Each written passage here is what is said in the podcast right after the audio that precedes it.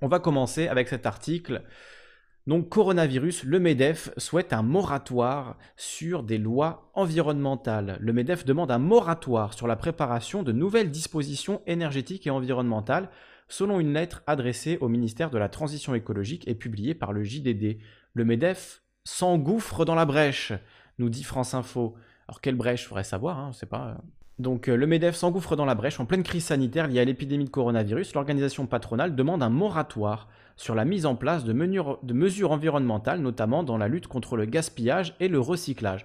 Bah oui, c'est le moment, bien sûr, c'est le moment. Hein. L'écologie, non, on verra plus tard, on verra en 2050, quand on sera sous des piles de détritus, euh, que l'air sera tellement pollué qu'il nous faudra des masques à gaz euh, et qu'on sera tous morts à cause de la pollution. Euh, voilà, c'est à ce moment-là qu'il faudra s'en occuper de l'écologie, bien sûr. Quand toutes les espèces de mammifères auront disparu et qu'on sera et qu'on sera tous morts en fait. Hein. C'est, à ce moment-là, on pourra peut-être commencer à se préoccuper d'écologie. Non, mais vous vous rendez compte, la déconnexion, dire tout le monde le sait qu'il y a une crise écologique majeure, mais eux, voilà, ils demandent des moratoires, ils demandent non, non, mais est-ce qu'on pourra, est-ce qu'on peut voir un peu plus tard pour ces questions écologiques à la con euh, Nous, ce qu'on veut, c'est faire du bif, hein, c'est faire du pognon. Donc évidemment, pognon et écologie, on sait bien que ça ne se marie pas très bien.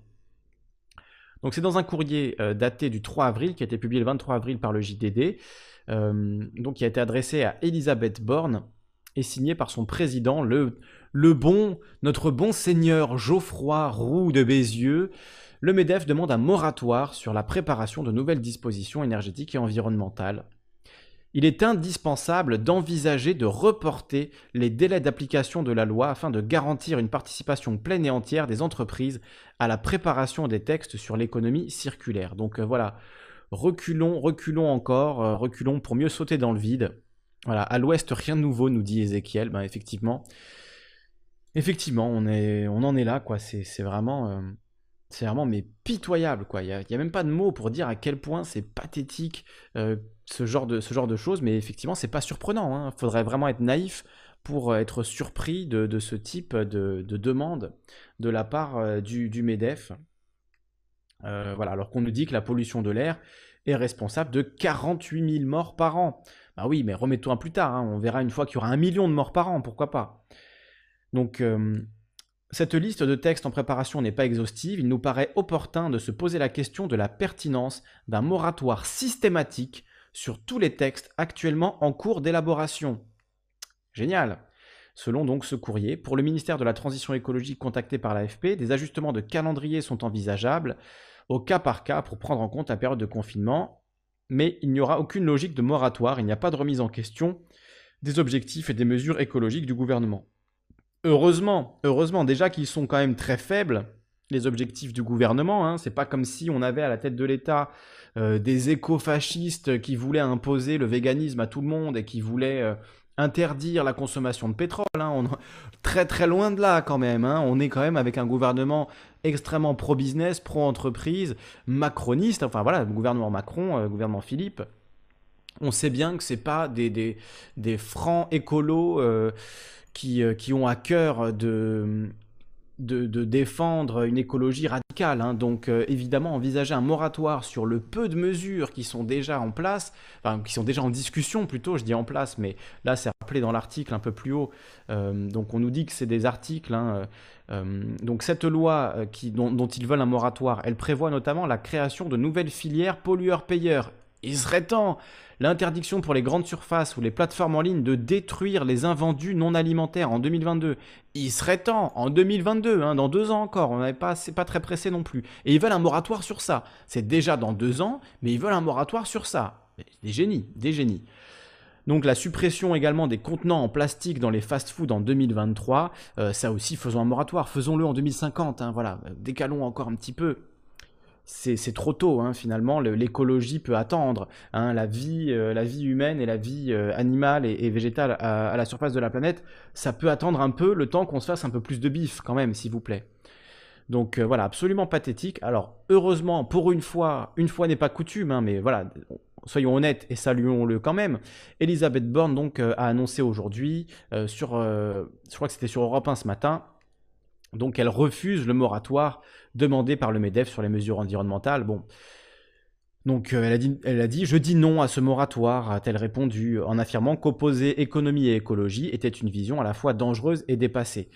Bon, là aussi, L'argument peut se discuter parce qu'effectivement, on peut opposer économie et écologie dans le sens où euh, la quête perpétuelle de croissance, euh, la quête de rentabilité, effectivement, nuit à l'écologie. Donc, en ce sens, ils sont opposés, qu'on le veuille ou non. Par contre, l'opposer à l'inverse en disant Ah, le problème de l'écologie, euh, c'est que ça nous fait perdre de, l'argent et donc il faut faire un moratoire sur les, sur les réformes écolo, ça, évidemment, que c'est grave. Mais à mon avis, elle est dans l'erreur quand elle dit ça, Elisabeth Borne. Dire on ne peut pas opposer écologie et économie, ben si, il y a un moment, il faut faire des choix. Euh, soit on est pour la croissance, soit on est pour la planète. Il n'y a pas, euh, voilà, c'est soit nos poumons, soit la croissance. Hein. Il, faut faire un choix. C'est Jean Covici qui le disait.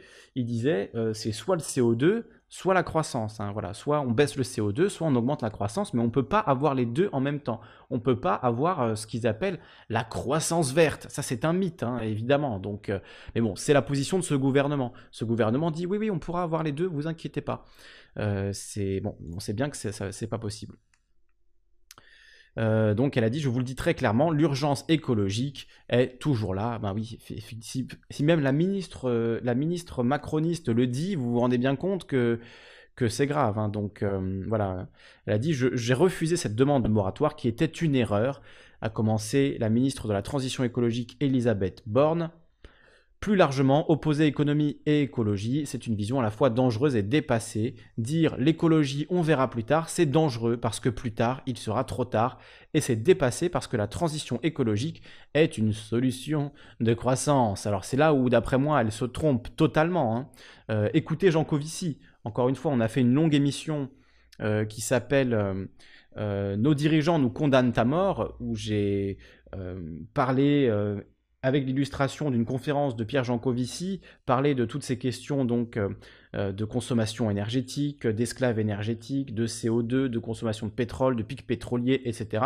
Et il le dit très clairement, lui qui est très très au point sur ces questions-là, euh, plus que beaucoup de gens, le dit très clairement, il faut choisir. On ne peut pas avoir et la croissance et la baisse de la consommation de pétrole. Ça ne peut pas arriver en même temps. Il faut faire des choix. Euh, donc voilà, bon, elle a dit, je comprends que des entreprises peuvent être dans des situations compliquées en ce moment. On peut donc ajuster des calendriers de consultation, c'est ce qu'on va faire sur un certain nombre de sujets, ce qui est de fait une forme de moratoire. Donc, euh, en fait, elle dit non à ce moratoire, mais en même temps, elle, dit oui quand même. Donc, euh, voilà, hein, super ce gouvernement, bon, qui sur la forme, quand même, on peut le reconnaître, dit non au MEDEF. Bon, après, on se doute bien qu'en coulisses, évidemment, ça va être ça va être un peu plus compliqué. Alors je vois qu'il y a du monde qui nous a rejoint, Christiane Vespasien, euh, Chab, euh, Elena Rana aussi euh, nous a rejoint, nous dit c'est incroyable de ne pas avoir de vision pour aller vers un nouveau modèle de société. Et justement sur les conseils d'Elena, on fera cette émission. oui, comme le dit LJ, on a les 5000, les 5000 abonnés, donc ça y est. On en a 5000 abonnés et justement pour euh, fêter entre guillemets les 5000 abonnés, on fera une émission spéciale. Alors moi je pensais vendredi ou samedi, a priori plutôt vendredi. Euh, vous me dites si ça vous, convient, si le euh, Jean-Marc Jancovici, pourquoi je dis Jean-Pierre Jancovici, merci Pitou. Jean-Marc Jancovici qui parle donc de de la diminution de la consommation qui est opposée à la croissance. Et donc pour fêter les 5000 abonnés, je le disais, on fera une émission vendredi a priori, ou peut-être samedi si vous êtes plus nombreux à être euh, disponible samedi, euh, sur justement des solutions. Comment trouver des solutions pour changer les choses. Euh, voilà, et, effectivement, réfléchir à tout ça ensemble. Adi Lindy nous rejoint, nous dit Hello everybody. Hello à toi. Salut à Vulga Droit également. Bah, merci pour les, félicitations, les amis. Effectivement, on est à, à 5000 abonnés. Hein. C'est voilà, une étape. Hein. Écoutez, j'espère qu'on sera qu'on va continuer comme ça et qu'on augmentera euh, le nombre de d'abonnés pour pouvoir euh, discuter avec le plus grand nombre de personnes de toutes ces questions. Je pense que c'est des questions importantes qu'on aborde, donc plus on sera nombreux à en discuter, plus on sera nombreux à prendre conscience de, tout ça et à en discuter, euh, mieux ce sera. Donc je vous remercie pour ceux qui sont abonnés, pour ceux qui soutiennent aussi euh, la chaîne euh, avec euh, un peu de sous-sous, ça fait plaisir. Merci beaucoup à tous ceux qui font ce, geste-là. Et ben on va continuer comme ça. Donc voilà pour le premier sujet, donc le MEDEF qui demande la, suspension des mesures écologiques dans une espèce de, délire de délire absolu, hein, de délire absolu. Salut à Daimon qui nous rejoint. La Rochelou nous dit semaine de 60 heures, heures sup non payées, 6 jours de congés payés volés pour solidifier les dossiers d'obtention du chômage partiel. Quelle belle occasion ce virus. Alors exactement euh, ce, dont, on va parler euh, dans la suite.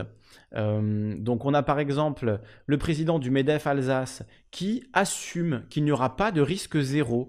Donc voilà ce qu'il nous dit dans sa tribune. Hein. Ensemble, nous préparons avec le soutien de la préfecture qui nous a mis ses moyens techniques et humains à disposition une charte d'engagement en faveur de l'économie locale.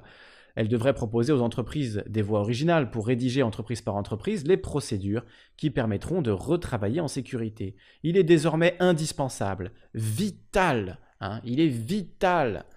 Vous vous rendez compte quand même, l'utilisation du mot vital, elle est très intéressante, étant donné que c'est un risque de mort qu'on prend en retournant travailler. Donc est-ce que c'est vital de retourner travailler ou est-ce que c'est mortel de retourner travailler? Non, on nous dit c'est vital, hein, désormais indispensable, vital, que le déconfinement qui s'annonce soit un retour à la vie la plus normale possible. Il n'y a pas, il n'y aura pas de risque zéro, nous devrons l'assumer. Donc ils vont assumer les morts, hein, voilà, ils vont assumer euh, les, morts, les malades, la deuxième vague. Ils nous disent euh, MEDEF Alsace là qu'ils vont l'assumer. L'ensemble du service public doit fonctionner à plein régime. Son rôle est vital pour notre économie. Ah, bah là, le service public, il a bon dos. Là, il est vital, le service public. Hein. C'est rare d'entendre quand même des patrons nous dire ça, mais bon. Il faut aussi que les parents puissent revenir à leur travail. Ils ont tous un rôle à jouer. Si l'école ne reprend pas, il faudra organiser la garde des enfants et adapter l'enseignement. Et voilà, boum. On y est. Donc euh, on voit bien euh, la, raison pour laquelle il est indispensable que les écoles ouvrent à nouveau, euh, c'est bien pour que les gens retournent bosser, parce qu'il est vital que les gens aillent tomber malades pour les entreprises privées, évidemment, évidemment, et vite que le service public se remette en marche pour que les bus puissent amener les gens à leur travail. Euh, comme disait Elisabeth Lévy, nous dit Palu, la vie est mortelle. Ah bah c'est ça, la vie, la vie est mortelle. Euh, donc euh, bah, finalement, il n'y a pas de, pas de souci. Hein. la, la vie est mortelle, donc ben, qu'on crève hein, finalement, qu'on crève pour, le, pour les enrichir. C'est génial. C'est génial. Alors Mani nous envoie un article qui est un peu lié à ce dont je voulais vous parler un peu plus tard aussi. La Russie suspend ses exportations de céréales jusqu'au 1er juillet. La Russie est le premier exportateur mondial de blé et l'un des principaux producteurs et exportateurs de céréales au monde. Alors malheureusement, c'est le Parisien euh, qui euh, est derrière un, mur payant, comme on dit, donc euh, je ne peux pas le lire l'article. J'étais à une autre source, Mani, je pourrais, le, je pourrais le lire éventuellement. Ça rejoint un autre article que je voulais vous lire, article de Slate, L'agriculture américaine détruit ses récoltes à cause du Covid-19. Très intelligent. Les produits alimentaires destinés aux restaurants, écoles et entreprises fermées à cause de la pandémie ne trouvent plus de débouchés. Alors que l'on a vu aux États-Unis des milliers de personnes faire la queue pour obtenir de l'aide alimentaire, nombre d'agriculteurs et d'agricultrices ont déjà dû détruire des milliers de tonnes de nourriture. Hmm, mais comme c'est intelligent, voilà le bon, le marché qui s'autorégule. Ah, voilà le bon marché tel qu'on l'aime. Ah, c'est fabuleux. Les exploitations agricoles américaines vendent soit à la grande distribution pour la consommation des particuliers, soit aux entreprises, écoles, hôtels, restaurants. Or, les mesures de confinement mises en place pour lutter contre l'épidémie de Covid-19 ont complètement perturbé la chaîne d'approvisionnement commercial. Avec la fermeture des écoles et des restaurants, ainsi que la généralisation du télétravail, certaines entreprises agricoles n'ont plus de débouchés pour leurs produits et ont commencé à les détruire. D'autant plus que les exportations de nourriture ont aussi été bouleversées par la pandémie. Même si quelques producteurs font des dons à des associations caritatives, celles-ci ne peuvent pour l'instant pas absorber et stocker les produits assez vite. Selon la plus grande coopérative laitière des États-Unis, environ 14 millions de litres de lait sont détruits chaque jour, alors qu'il y a des gens qui meurent de faim. Hein. C'est quand même brillant. Il y a des gens qui meurent de faim et on détruit 14 millions de litres de lait par jour. Enfin là, c'est juste à titre d'exemple. Hein. Les écoles étant de grandes consommatrices de lait, mais elles sont presque toutes fermées. Une exploitation de l'État de New York a levé des fonds afin de transformer son lait en fromage qui sera donné gratuitement à des banques alimentaires. Bon, il y a quand même des bonnes initiatives, heureusement. Mais sans ce genre de reconversion express, il est difficile pour les entreprises de trouver des issues pour leurs produits. Le New York Times rapporte qu'un producteur basé dans le Mississippi a détruit environ 750 000 œufs par semaine depuis que les restaurants qui l'approvisionnent ont fermé et un agriculteur de l'Idaho qui fournit aussi des restaurants a enterré 500 tonnes d'oignons, idem pour les pommes de terre, qui pourrissent en tas. Donc les, fermiers de l'Idaho jettent leurs pommes de terre. Je suis allé à Picabo aussi pour voir euh, cette, euh, euh, cette pile de, de, rejets, hein, de, pommes de terre jetées. Et j'en ai pris aussi un gros sac. donc ça c'est un tweet de Molly Page qui nous dit La demande commerciale ayant chuté, il n'y a plus de marché pour ces pommes de terre. Un des secteurs les plus touchés est celui de l'élevage porcin. Plusieurs abattoirs et usines de transformation de viande ont fermé car elles étaient devenues des foyers de propagation du virus. 13 employés du secteur, donc du secteur de l'élevage, sont morts du Covid-19 aux États-Unis. Ces fermetures perturbent complètement la chaîne de production et les élevages n'ont plus assez de place pour garder les animaux.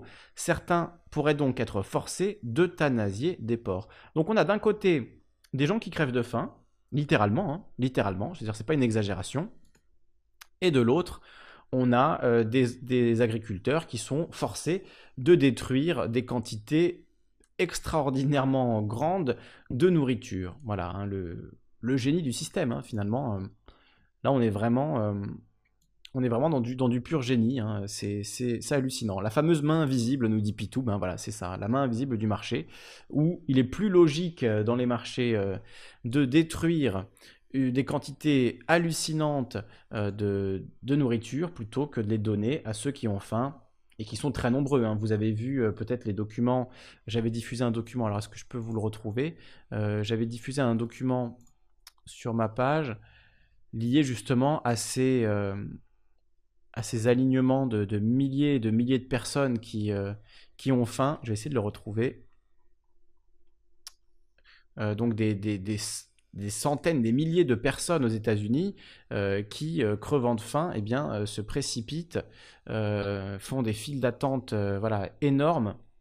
Donc, devant les, magasins, enfin les magasins, devant les banques alimentaires pour, pour récupérer de la nourriture. Donc ça date un petit peu ces images, mais on, on, nous parle là de, de nombreuses personnes euh, de très très nombreuses personnes, des milliers et des milliers de personnes qui sont euh, au chômage, littéralement. Donc euh, voilà, des chiffres hallucinants de, records de chômage aux États-Unis, des gens qui crèvent littéralement de faim. Enfin, c'est voilà, c'est c'est absolument délirant ces, images qui nous viennent des États-Unis et effectivement ça ça fait peur dans le pays le plus riche du monde. donc des, des, centaines, des milliers de personnes qui meurent littéralement de faim et qui donc se précipitent euh, dans des... Euh, effectivement, avec leurs 4x4 à 100 000 euros euh, dans des banques alimentaires pour, pour se nourrir. Ce sont des images qui datent d'il y a trois semaines déjà, mais elles sont, voilà, elles sont malheureusement toujours d'actualité. C'est absolument, absolument horrible ce qui se passe aux États-Unis.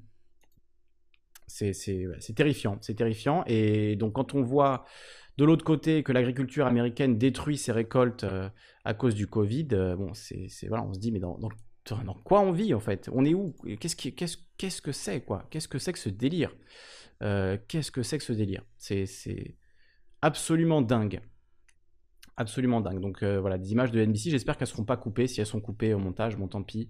Euh, on fera un petit cut à ce moment-là pour euh, couper ces images. Mais euh, voilà, si vous, voulez, si vous regardez la rediffusion qu'elles ont été coupées, ce sont des images de, centaines d'Américains qui vont dans les banques, les banques alimentaires pour se trouver à manger.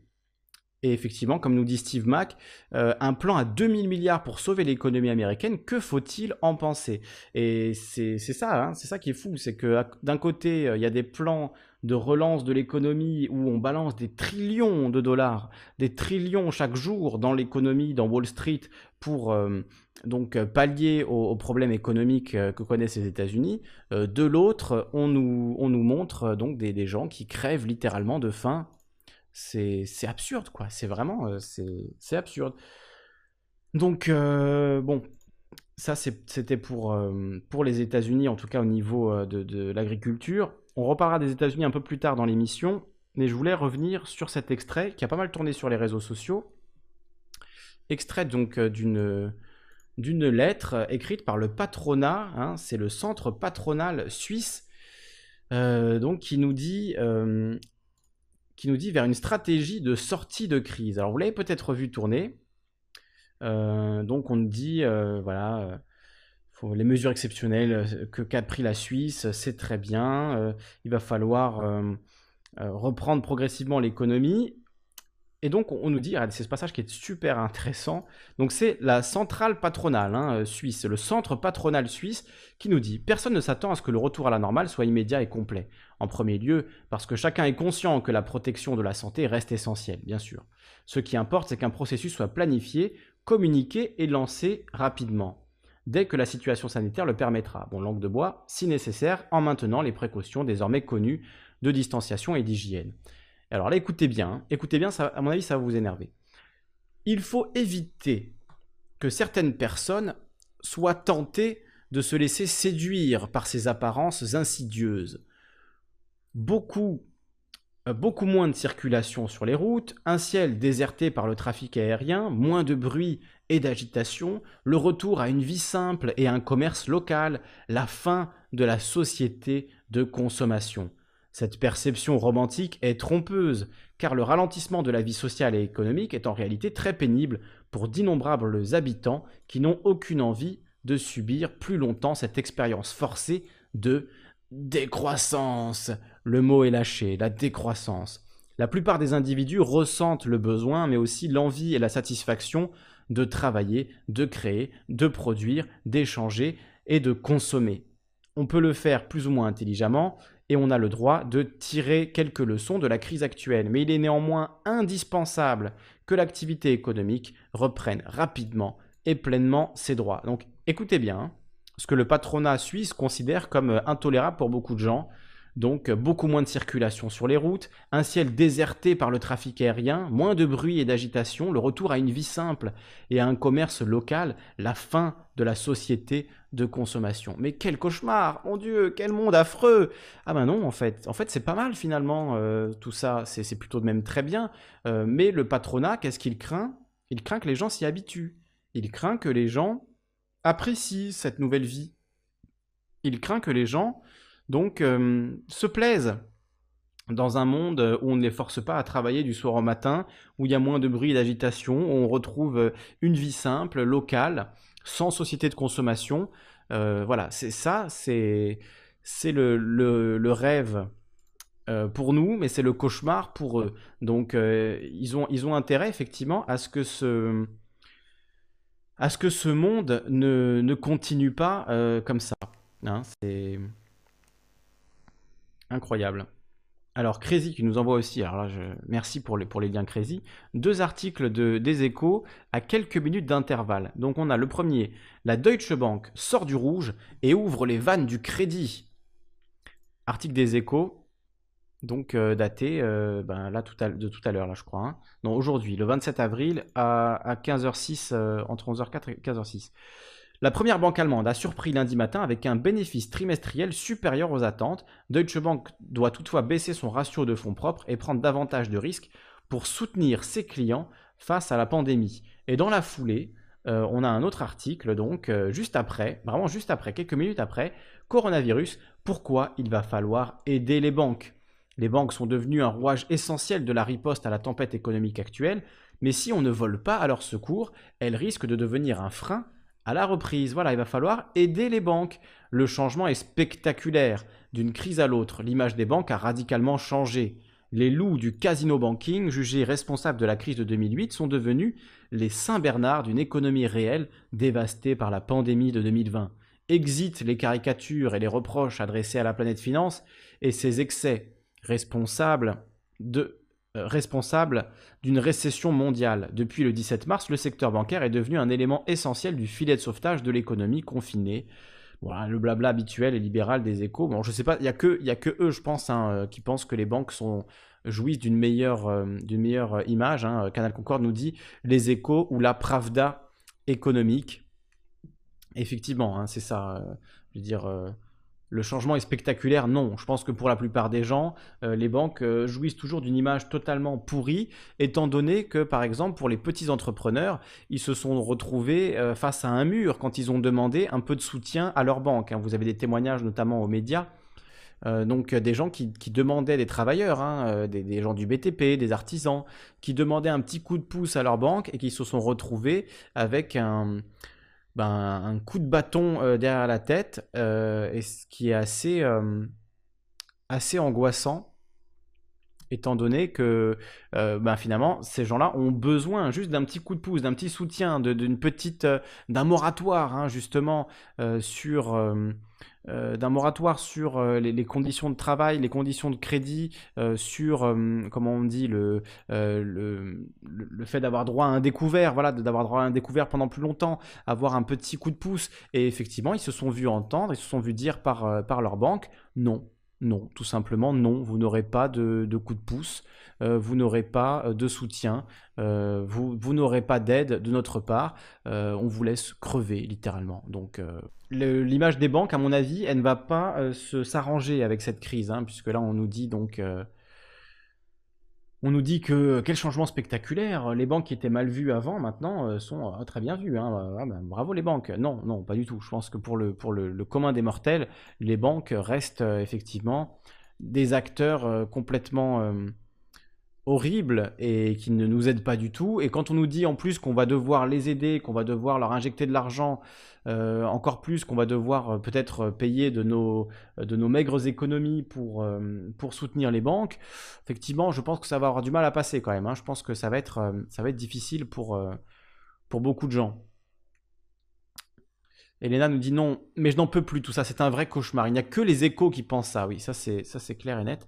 Il n'y a que les échos qui pensent, qui pensent comme ça. Alors, il y avait autre chose, on en a parlé samedi, euh, je voulais y revenir. Euh, donc, euh, ça, c'est sur Public Sénat, donc on ne peut pas faire plus officiel. Aide de l'État, le revirement spectaculaire du gouvernement sur les paradis fiscaux. Bruno Le Maire a annoncé ce jeudi que les entreprises basées dans les paradis fiscaux ne percevront pas des aides de l'État d'urgence sanitaire. La veille, pourtant, lors d'un examen du projet de loi de finances rectificative, un amendement en ce sens a été voté contre l'avis du gouvernement. En commission mixte paritaire, le dit amendement n'a finalement pas été retenu. Il aura fallu moins de 24 heures au gouvernement pour changer de braquet sur la conditionnalité des aides aux entreprises impactées par la crise du coronavirus. Invité de France Info le matin, le ministre de l'économie Bruno Le Maire était affirmatif. Il va de soi que si une entreprise a son siège fiscal ou des filiales dans un paradis fiscal, je veux le dire avec beaucoup de force, elle ne pourra pas bénéficier des aides de trésorerie de l'État. À l'image du Danemark, de la Pologne, la France est le troisième État européen à soumettre les aides d'État à cette condition. Mais par cette annonce, Bruno Le Maire dédie la position prise par le gouvernement quelques heures plus tôt. Euh, donc on nous dit deux amendements identiques avaient été déposés.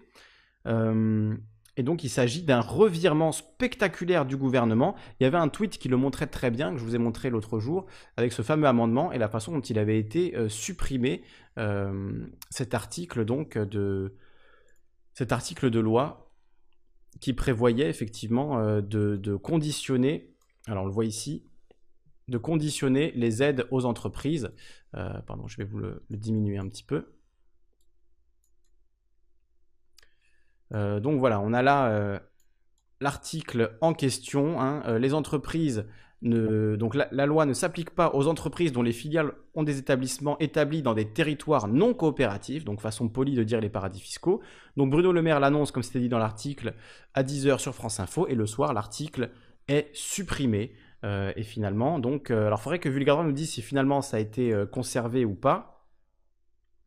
Euh, mais effectivement, euh, c'est assez incompréhensible. La méthode est surprenante. Euh, j'ai tendance à penser que les annonces se font à la télévision plutôt que devant le Parlement, mais il y aura un, mais il aura, mais il y aura un nouveau projet de loi de finances rectificative et nous reviendrons à la charge, commande Nathalie Goulet. Ce qui est troublant, c'est que Bruno Le Maire a fait une déclaration ce matin. Cet amendement a été considéré comme marginal car les aides concernent largement les TPE qui n'ont pas de filiale. Bon, c'est pas pour ça qu'il ne faut pas se, protéger euh, contre une possibilité que ces aides aillent à des entreprises qui ne respectent pas le, droit fiscal et qui ont euh, donc des, des filiales dans les, paradis fiscaux. Mais voilà, le gouvernement ne considère peut-être que ce serait un peu trop dur envers les grosses entreprises. Hein. C'est voilà, c'est hallucinant. Hallucinant. Ouais, quelle force, hein, comme nous dit Cana Concorde, avec beaucoup de force, tellement de force que finalement, on enlève le, on enlève l'article au dernier moment. Donc bon, voilà, assez hallucinant. Alors j'ai l'article de Frédéric Lordon, mais il est assez long, euh, donc euh, je vais peut-être pas vous le lire, euh, vous le lire tout de suite. Ah, il y avait celui-là de, Marianne aussi qui est intéressant. Mal logé, analphabète, l'état d'urgence sanitaire n'a pas été calibré pour les plus précaires, alerte la Commission des droits de l'homme. Donc ça, ça montre encore une fois les priorités de ce gouvernement, hein, qui sont effectivement plutôt de limiter les, limiter le, mal qu'on pourrait faire à ces pauvres entreprises qui ont des filières dans les paradis fiscaux. Ça, c'est la priorité. Euh, de faire semblant à la télé qu'on va lutter contre le paradis fiscaux, puis au final, au final de ne pas le faire. Euh, par contre, selon euh, Jean-Marie Burguburu, donc, eh bien, l'aide, enfin, l'urgence sanitaire n'a pas été calibrée pour les plus précaires et les plus fragiles. Euh, donc on nous dit qu'est-ce qui a motivé la création de cet observatoire, donc la Commission nationale consultative des droits de l'homme, qui a lancé début avril un observatoire de l'état d'urgence sanitaire du confinement. Donc il dit les droits fondamentaux sont par définition bousculés par l'urgence sanitaire. Il s'agit de savoir s'ils le sont de façon légitime, proportionnée et surtout provisoire. Si cette loi d'urgence du 23 mars est globalement bien faite, des problèmes apparaissent lorsqu'on l'examine en détail, alors que le gouvernement n'a pas consulté euh, la commission ce qu'il aurait dû faire sur le principe. Certains points sont problématiques, comme la durée floue de la période dérogatoire, de la modification de certains délais judiciaires ou les atteintes aux principes contradictoires de la justice. Ce sont ces sujets qu'entend pointer l'Observatoire que nous avons mis en place, car cette loi a été adoptée à la va-vite sur le plan parlementaire et prévoit un torrent d'ordonnances sur lesquelles il faut être vigilant. Cet observatoire est aussi motivé par l'envie d'alerter sur ce que nous observons grâce aux 64 membres composant le CNC-DH qui, des syndicats aux associations et aux ONG, font un travail sur le terrain. Votre première lettre a précisé a précisément alerté sur une politique sanitaire construite selon vous sur un modèle ignorant les plus précaires. Cette première lettre était une lettre d'alerte. En effet, nous y soulignons que les mesures pour répondre à la crise sanitaire ont pris comme cadre de référence certaines catégories de citoyens, ne reflétant pas la diversité de la population. Il est plus facile pour le gouvernement de calibrer sa réponse sanitaire en se basant sur un couple de deux Français en emploi avec deux enfants, mais ces paramètres oublient par exemple les 2,5 millions de personnes en situation d'illettrisme. Le télétravail suppose aussi que tout le monde ait un ordinateur, sache s'en servir et dispose d'une bonne connexion. Quid de ceux plus nombreux qu'on ne le pense qui ne cochent pas toutes ces cases? Le tissu associatif aurait pu être le relais des pouvoirs publics pour aider toutes ces personnes fragiles, leur expliquer de façon pédagogique la situation, leur fournir un secours, mais le secteur a été très handicapé par l'interdiction de circuler. Cela a conduit à un manque de liens humains. Nous aurions pu imaginer parmi les dérogations une exception pour motif humanitaire afin d'encourager ces missions. La situation des jeunes en foyer, qui a fait l'objet de la deuxième lettre de l'Observatoire, est préoccupante en France. Il aurait fallu des plans de continuité dans tous les services d'aide sociale à l'enfance. Or, nous avons observé une paralysie des services de l'État au début du confinement, ce qui a, dans certains cas, conduit à la suspension des liens avec la famille et favorisé des situations de détresse et de violence. Par ailleurs, nous avons alerté sur le contenu d'une ordonnance donnant la possibilité au juge des enfants de se prononcer sans audience et sans recueil des observations des parties. Enfin, pour les familles nombreuses et mal logées, nous avons proposé un déconfinement prioritaire avec une proposition de suivi psychologique qui permettrait de faire baisser certaines situations de tension, et même plus que de tension, des situations euh, véritablement dramatiques. Parfois, euh, on l'a vu, il y a une multiplication euh, de, ces, situations. Donc en France, 4 millions de personnes vivent dans un logement indécent ou sont sans abri. 4 millions, hein, c'est énorme, c'est absolument énorme. Le confinement aggrave les carences sur lesquelles la CNCDH avait déjà alerté, en particulier sur la mise en œuvre défaillante de la loi DALO, la loi du, droit au logement opposable. La situation dans les bidonvilles notamment est désastreuse, d'autant que nous sommes remontés que nous sont remontés des faits graves de stigmatisation de, personnes en raison euh, de leur apparence suspecte, comme des refus d'accès dans les transports en commun ou des files d'attente distinctes dans certains magasins. Des contrôles des forces de l'ordre euh, dans les files d'attente pour les distributions alimentaires, type Resto du Cœur, ont aussi été rapportés. Des contrôles des forces de l'ordre dans les files d'attente pour les distributions alimentaires. Vous vous rendez compte quand même? On s'en prend clairement aux plus fragiles. Voilà, c'est c'est pas une expression, c'est pas une façon de parler, c'est vraiment ce qui se passe. Toutes ces situations montrent que cette crise aggrave les discriminations. Nos valeurs républicaines doivent au contraire nous conduire à nous soucier des plus fragiles. Ben oui, tu m'étonnes.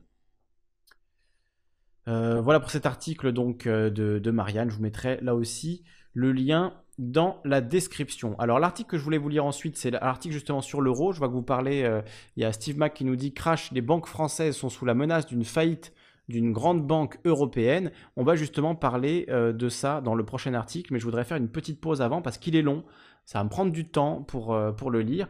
Donc si vous avez des interventions sur tout ce qui vient d'être dit à l'instant, je vais vous donner l'occasion de le faire, d'intervenir et de et de discuter euh, donc euh, de, ce qui vient d'être dit euh, par rapport aux ordonnances, aux lois sur, sur le sujet. Je vous mets le lien du Discord si vous avez des choses à nous dire là-dessus.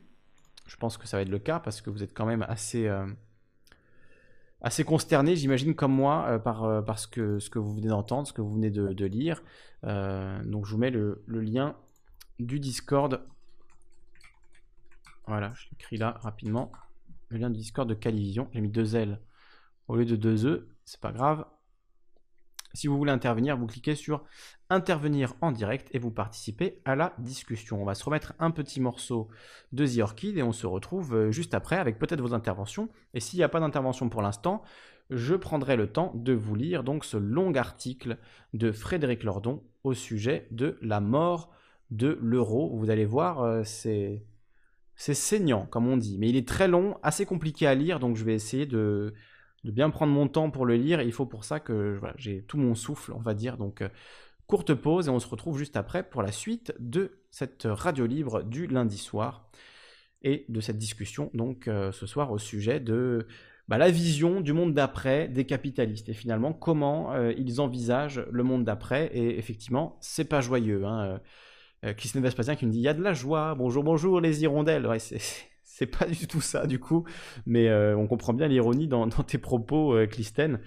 c'est assez consternant et assez terrifiant honnêtement tout ce qu'on entend et malheureusement c'est que le début. Donc effectivement, est-ce que, la sédition est la solution Pour citer une autre chanson qui était dans la BO de Ma cité va craquer à l'époque, ça date, mais, mais c'est toujours, toujours tout à fait d'actualité, évidemment. Donc petite pause musicale et on se retrouve tout de suite.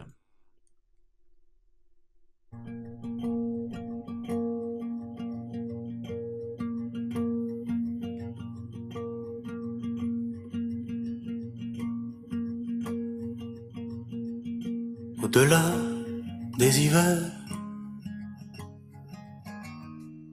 de belles et au-delà d'hier. Dieu déchu, rien que l'idée de l'être un jour nous rend déjà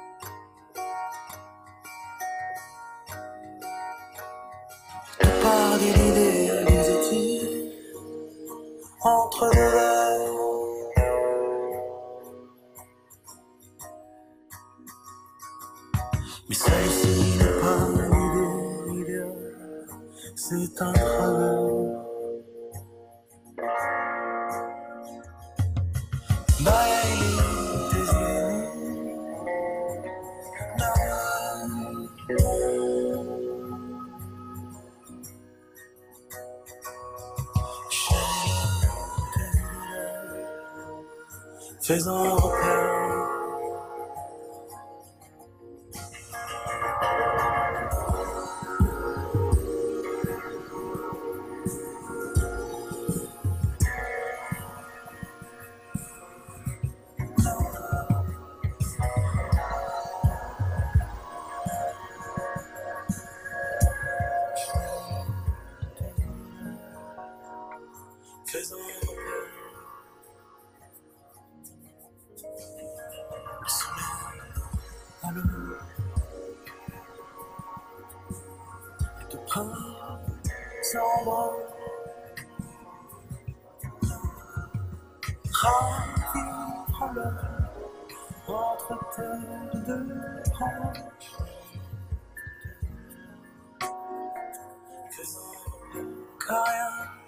que l'idée te lève l'eau un jour tu seras déjà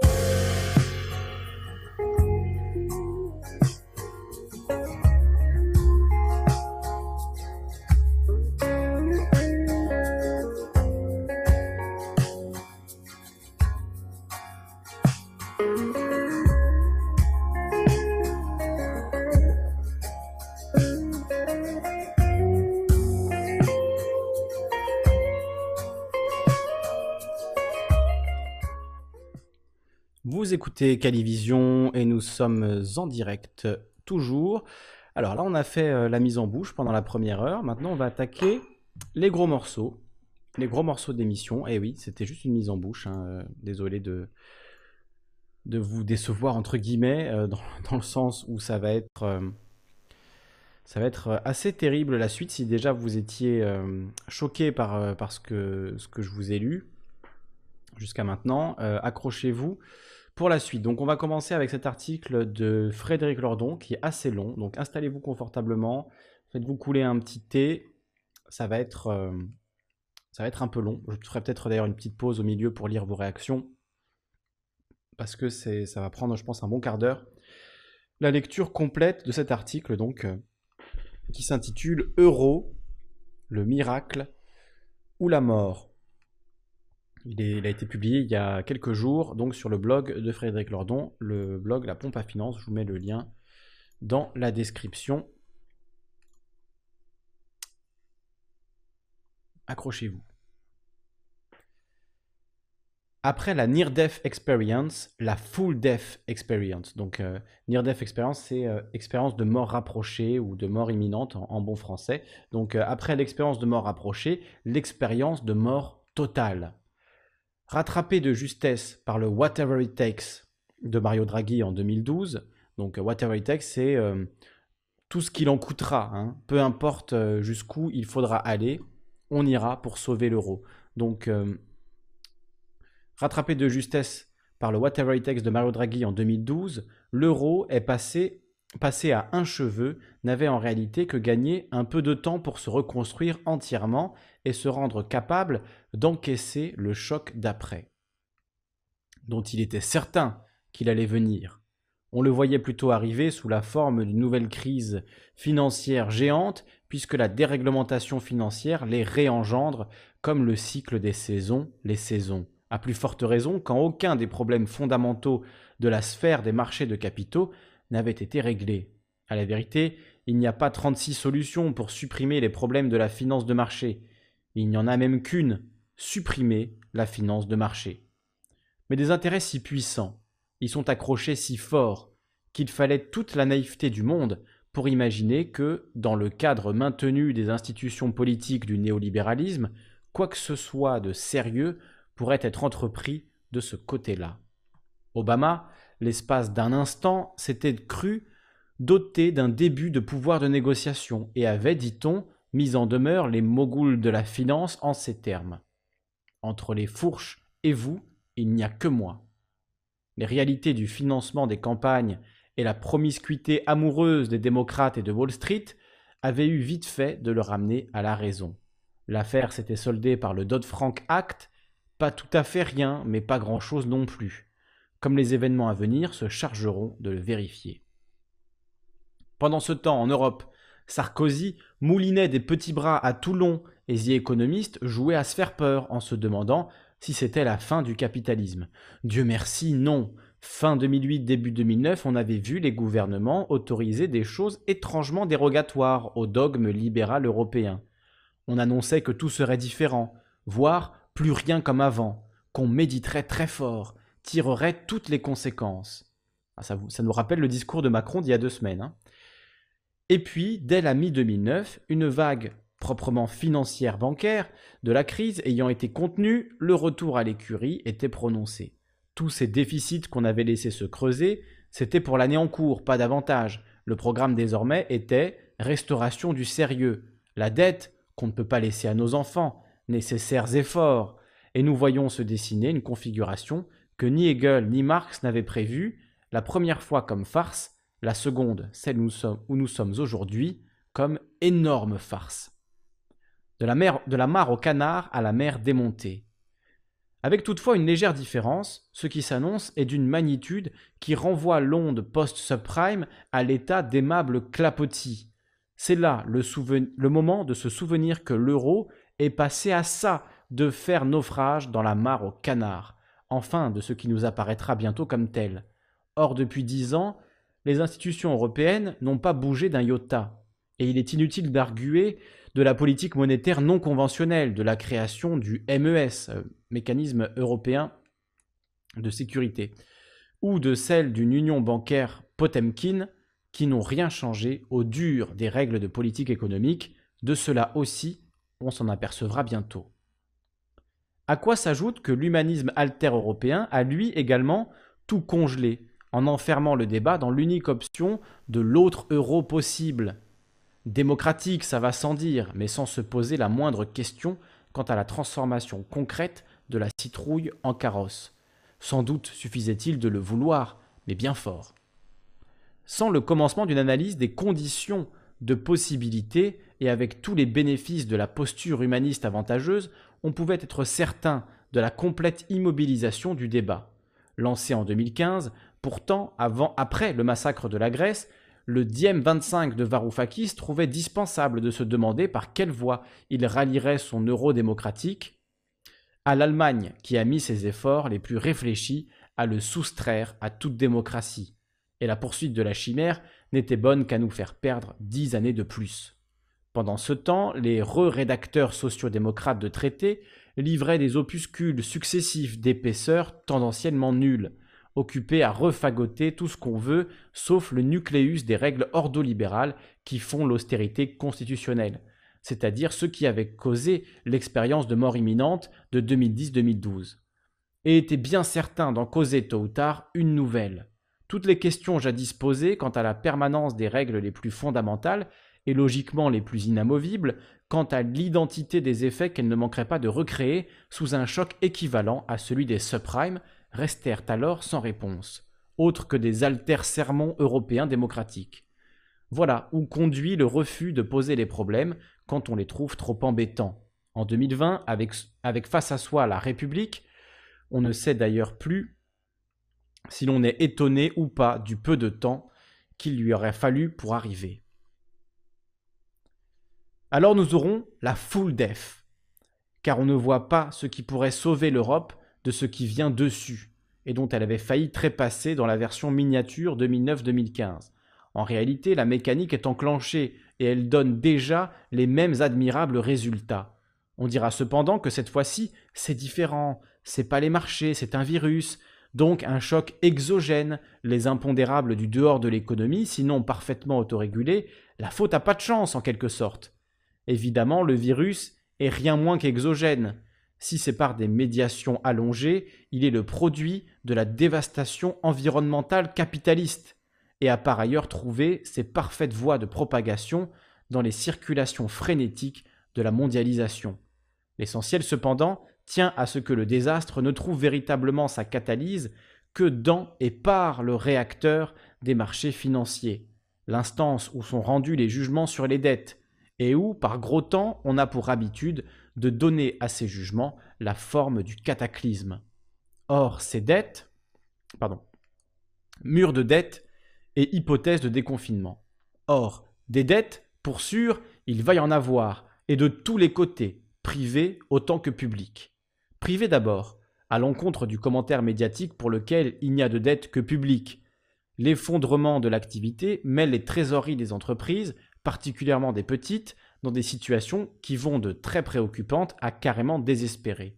Aux États-Unis, la Réserve fédérale a engagé un plan de fourniture de liquidités colossal pour se porter explicitement protectrice de toutes les entités économiques contre la faillite.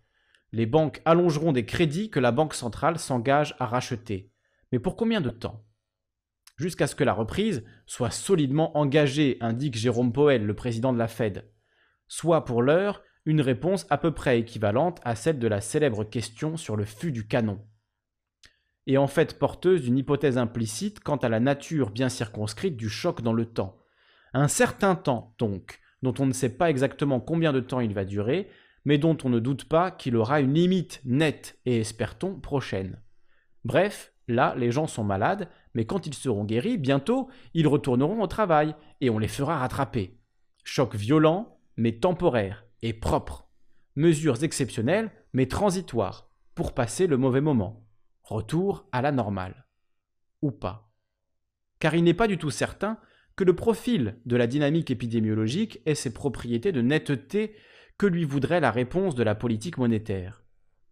Soit donc le scénario de déconfinement pas franc du collier, partiel, sélectif, par exemple par région, gradué, réversible surtout, avec des alternances de reconfinement en cas de reprise de feu local, voire générale dans l'hypothèse d'une deuxième attaque d'automne, possiblement accompagnée de mutations rendant inutile la première immunité acquise, etc.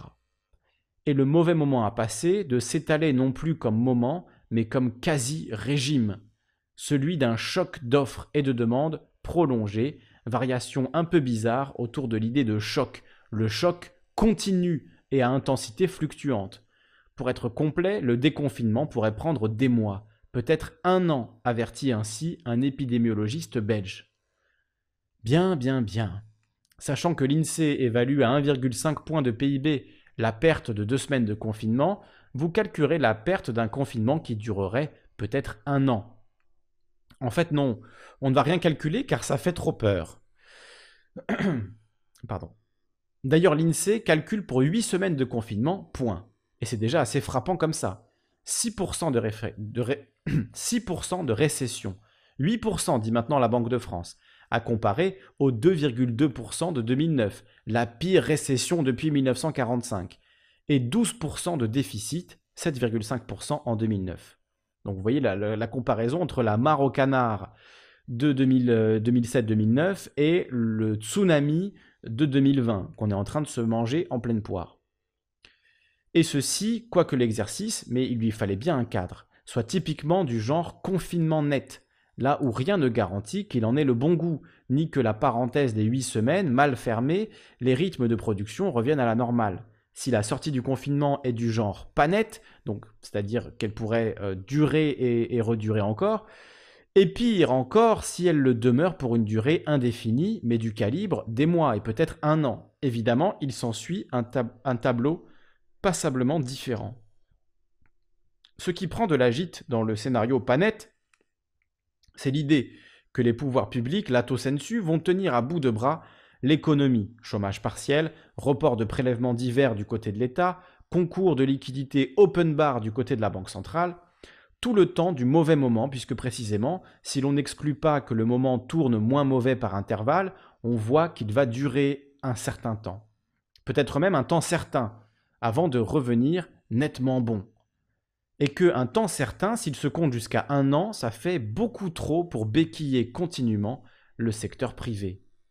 Pour l'heure, les marchés financiers, à qui rien de ce qui est obscène n'est étranger, s'en donnent à cœur joie, adossés à la digue anti-faillite dressée par la Fed. Mais le jour où la Fed annoncera que la digue était temporaire et la retirera, alors que le flot continue de monter, l'ambiance devrait changer sensiblement l'énormité des tensions de trésorerie converties en dettes de court terme s'arrêteront désormais dans les bilans des banques privées, sans pouvoir négocier la dernière étape du parcours, celle de la reprise par la Banque centrale.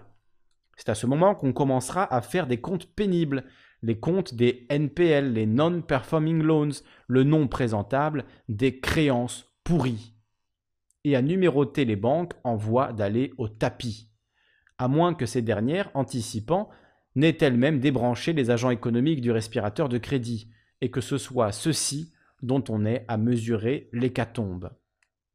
Vous comprenez peut-être un peu mieux l'article que nous a partagé Crazy tout à l'heure, l'article des échos, euh, donc qui nous dit pourquoi il va falloir aider les banques. C'est exactement pour ça, parce que peut-être que euh, effectivement les banques, euh, sans soutien de la Banque centrale, ou même avec le soutien de la Banque centrale, vont peut-être devoir débrancher des agents économiques, ce qui veut dire envoyer à la casse des centaines, des milliers d'entreprises et avec des millions et des millions d'emplois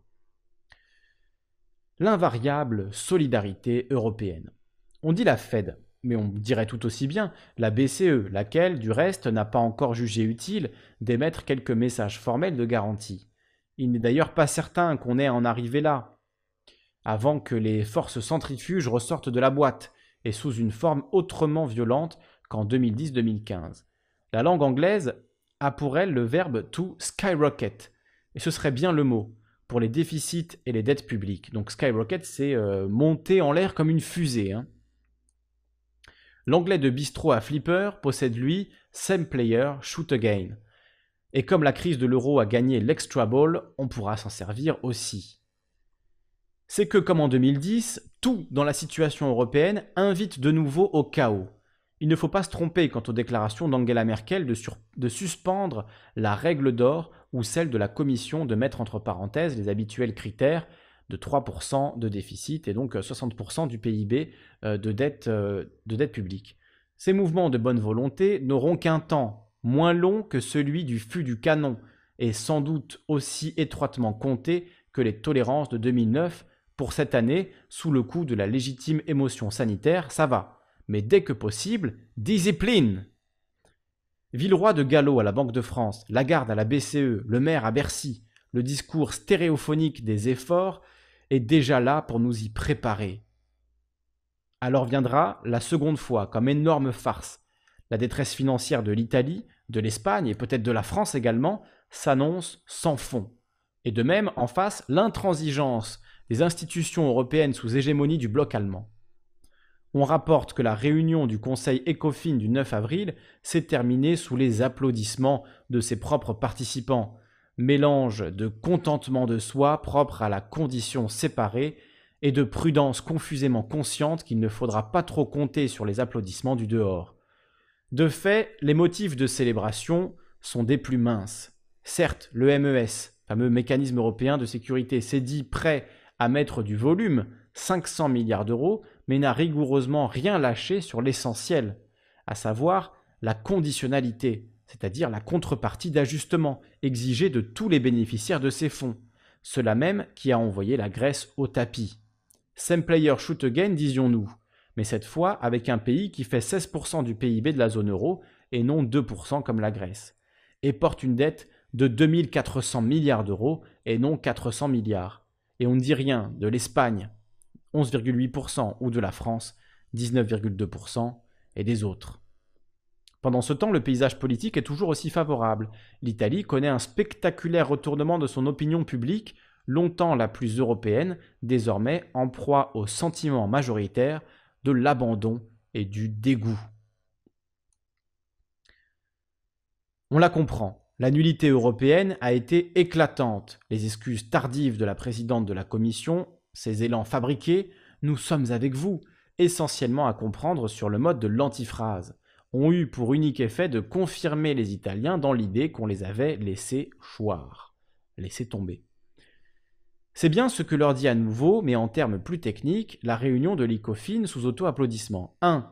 Nous vous traiterons comme la Grèce. 2. Pour ce qui est d'un mécanisme de mutualisation des dettes de type Eurobonds ou Corona Bonds, vous pouvez toujours vous fouiller. On se demande d'ailleurs s'il y a lieu de s'en plaindre, car avec cette Europe, même les solutions qui sauvent, ou semble-t-elle, ont leur part vicieuse. Les eurobonds s'annonçaient comme un dispositif à super conditionnalité, voire à mise sous tutelle ouverte. Forcément, la solidarité ici ne vient jamais sans contrepartie. Les Corona Bonds n'auraient probablement pas échappé à l'idée. Et puisque l'Europe immobilisée dans ses institutions est incapable d'autre chose que de tragique de répétition, nous voyons déjà les mêmes personnages rejouer les mêmes scènes. Jéroen Giselblom, le bourreau des Grecs à l'Eurogroupe, s'est trouvé pour doublure Wopke Hoekstra, ministre des Finances des Pays-Bas, et d'une brutalité comparable. On lui doit dès la fin mars le torpillage express du projet des Corona Bonds, accompagné d'une lourde mise en cause de l'Italie, accusée en substance d'être incapable, par impéritie budgétaire, de faire face à la situation et à la limite de la commission d'enquête, un de ces moments confraternels dont l'Union européenne a le secret. Et l'on voit déjà venir l'éternelle réplique, celle qui avait failli faire le tombeau de l'euro dans les années 2010, et le fera pour de bon cette fois-ci. Nous ne paierons pas pour les autres. Chacun sa. C'est l'Europe de la solidarité. Hollandais, Allemands, Luxembourgeois, Finlandais, d'autres encore. Nous ne paierons pas pour les autres. Et c'est en substance ce qui a été dit donc par le ministre des Finances des Pays-Bas euh, qui disait euh, aux Italiens, aux Espagnols, vous n'aviez qu'à vous préoccuper de votre dette quand vous en aviez les moyens. Bon, si tant est qu'ils en aient eu les moyens, mais façon de dire, regardez, nous, on s'est occupé de notre dette, nous, on fait attention à nos déficits, vous n'aviez qu'à en faire autant, maintenant, chacun sa merde. Hein, c'est vraiment ça, chacun sa merde. Donc euh, voilà, la solidarité dont l'Union européenne a le secret, encore et toujours. Comme en 2010, le rock allemand et les Allemands décidément moins que jamais. C'est que sur le front sanitaire qui conditionne tous les autres, l'Allemagne semble en train de s'en tirer mieux que tout le monde. Jusqu'à faire honte à la France. Capacité hospitalière de réanimation à l'aise, politique de tests intensifs, nombre de morts relativement bas, amortissement précoce de la courbe, on rappelle que la France en est à attendre des masques pour la fin juin. La sortie de confinement allemande pourrait donc être prochaine et sa reprise d'activité également. Ces pertes de croissance, son supplément de déficit, de dette privée et publique seront plus faibles que celles de ses partenaires parce que, se dira-t-elle, non sans raison, elle était mieux organisée qu'eux. C'est le genre de performance qui n'incite pas à la patience pour les traînards et encore moins à la solidarité financière. L'heure mouise. Il n'y aura pas de rebond. Il n'y aura pas de coronabon. Il n'y aura pas de solidarité. Il y aura des dettes publiques nationales colossales, avec en face le seul bon vouloir de la BCE pour en racheter et limiter pour les plus en difficulté l'explosion des spreads. Donc on nous dit là que le spread désigne l'écart des divers taux d'intérêt souverains avec un taux de référence, en l'occurrence dans l'eurozone le taux allemand. il s'agit d'une variable décisive, puisqu'en cas d'interrogation sur la soutenabilité d'une dette d'un État, la spéculation se précipite pour en vendre les titres et donc en élever les taux, et donc élargir le spread.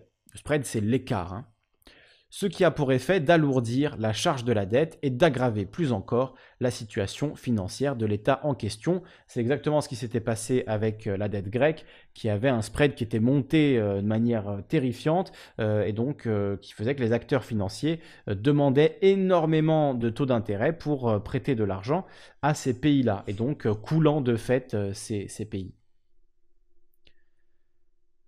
Donc on nous dit, en face le seul bon vouloir de la BCE pour en racheter est limiter pour les plus en difficulté l'explosion des, spreads, non sans plafonnement d'ailleurs, car cette fois-ci, aucun whatever it takes n'a été posé. Forcément, à 2400 milliards d'encours pour l'Italie et 1290 pour l'Espagne, whatever, ça commence à faire un saladier, et on y regarde à deux fois. Sans parler du fait qu'au Conseil des gouverneurs, les représentants de certains pays commenceront à voir d'un mauvais œil que la BCE se transforme à aspirateur à mauvaise dette des autres. On aidera ceux qui doivent l'être, mais financièrement, c'est-à-dire via les procédures du MES, dans la limite de ses moyens et surtout moyennant une surveillance à la grecque. Disons les choses. On ne voit pas des pays de la taille de l'Italie ou de l'Espagne se plier à ce traitement, encore moins quand l'amertume s'accompagnera du discernement des solutions rationnelles. Face à l'énormité de ce qui s'annonce, il n'y a de parade que dans 1. La possibilité de concours direct de la Banque centrale au Trésor, à la manière dont le Royaume-Uni vient d'en poser l'autorisation de principe, révolution de politique monétaire passée inaperçue. 2. Des annulations massives de dettes portées par la Banque centrale en faveur du secteur privé comme du secteur public soit les deux choses prohibées par-dessus tout par les règles de l'eurozone sous domination allemande. Donc les deux solutions, elles sont interdites par l'ordolibéralisme européen euh, sous euh, influence allemande hollandaise. Il est hors de question d'annuler massivement les dettes de ces pays, même dans, le cas d'une crise sanitaire majeure, hein, on le voit. Donc euh, demain, c'est ce fameux même, peut-être que vous l'avez vu, avec des dinosaures qui, qui voient l'astéroïde qui tombe pour tous les détruire et qui se disent mince les dettes, voilà le mince l'économie, c'est exactement ça. Donc il pourrait y avoir un astéroïde qui se dirige vers nous que l'Allemagne dirait l'important c'est le déficit. Hein. c'est vraiment ça, on en est là. La leçon de choses, ouverte en 2009, encore d'une parfaite fraîcheur, enseignait que la crise terminale de la malfaçon européenne pouvait prendre deux formes polaires. La forme politique par rupture violente d'un pays trop maltraité, qui, sous la pression populaire, considère que la défense de ses intérêts vitaux n'est plus compatible avec l'appartenance à l'eurozone. La forme financière, par cataclysme dans les marchés obligataires, soit que les investisseurs déclarent telle dette souveraine insoutenable et testent les limites de la Banque centrale à intervenir pour contrer l'ouverture des spreads et l'autoréalisation du jugement d'insoutenabilité. Soit qu'ils commencent à flairer la dislocation au travers d'un X-exit donc euh, le Xit, donc avec X, un pays proche de son point de rupture politique, comme le fut la Grèce entre 2011 et 2015. Et c'est déjà indiqué par là, comme les deux formes typiques peuvent parfaitement trouver à se combiner pour le pire. C'est donc de nouveau sur le même roc que l'euro est appelé à se fracasser. Le roc de l'intransigeance allemande, à envisager des réponses de politique monétaire que toute son histoire lui a fait prendre en effroi. Redisons alors qu'une nation ne saurait être tenu pour responsable de ces hantises collectives, car chacun a les siennes.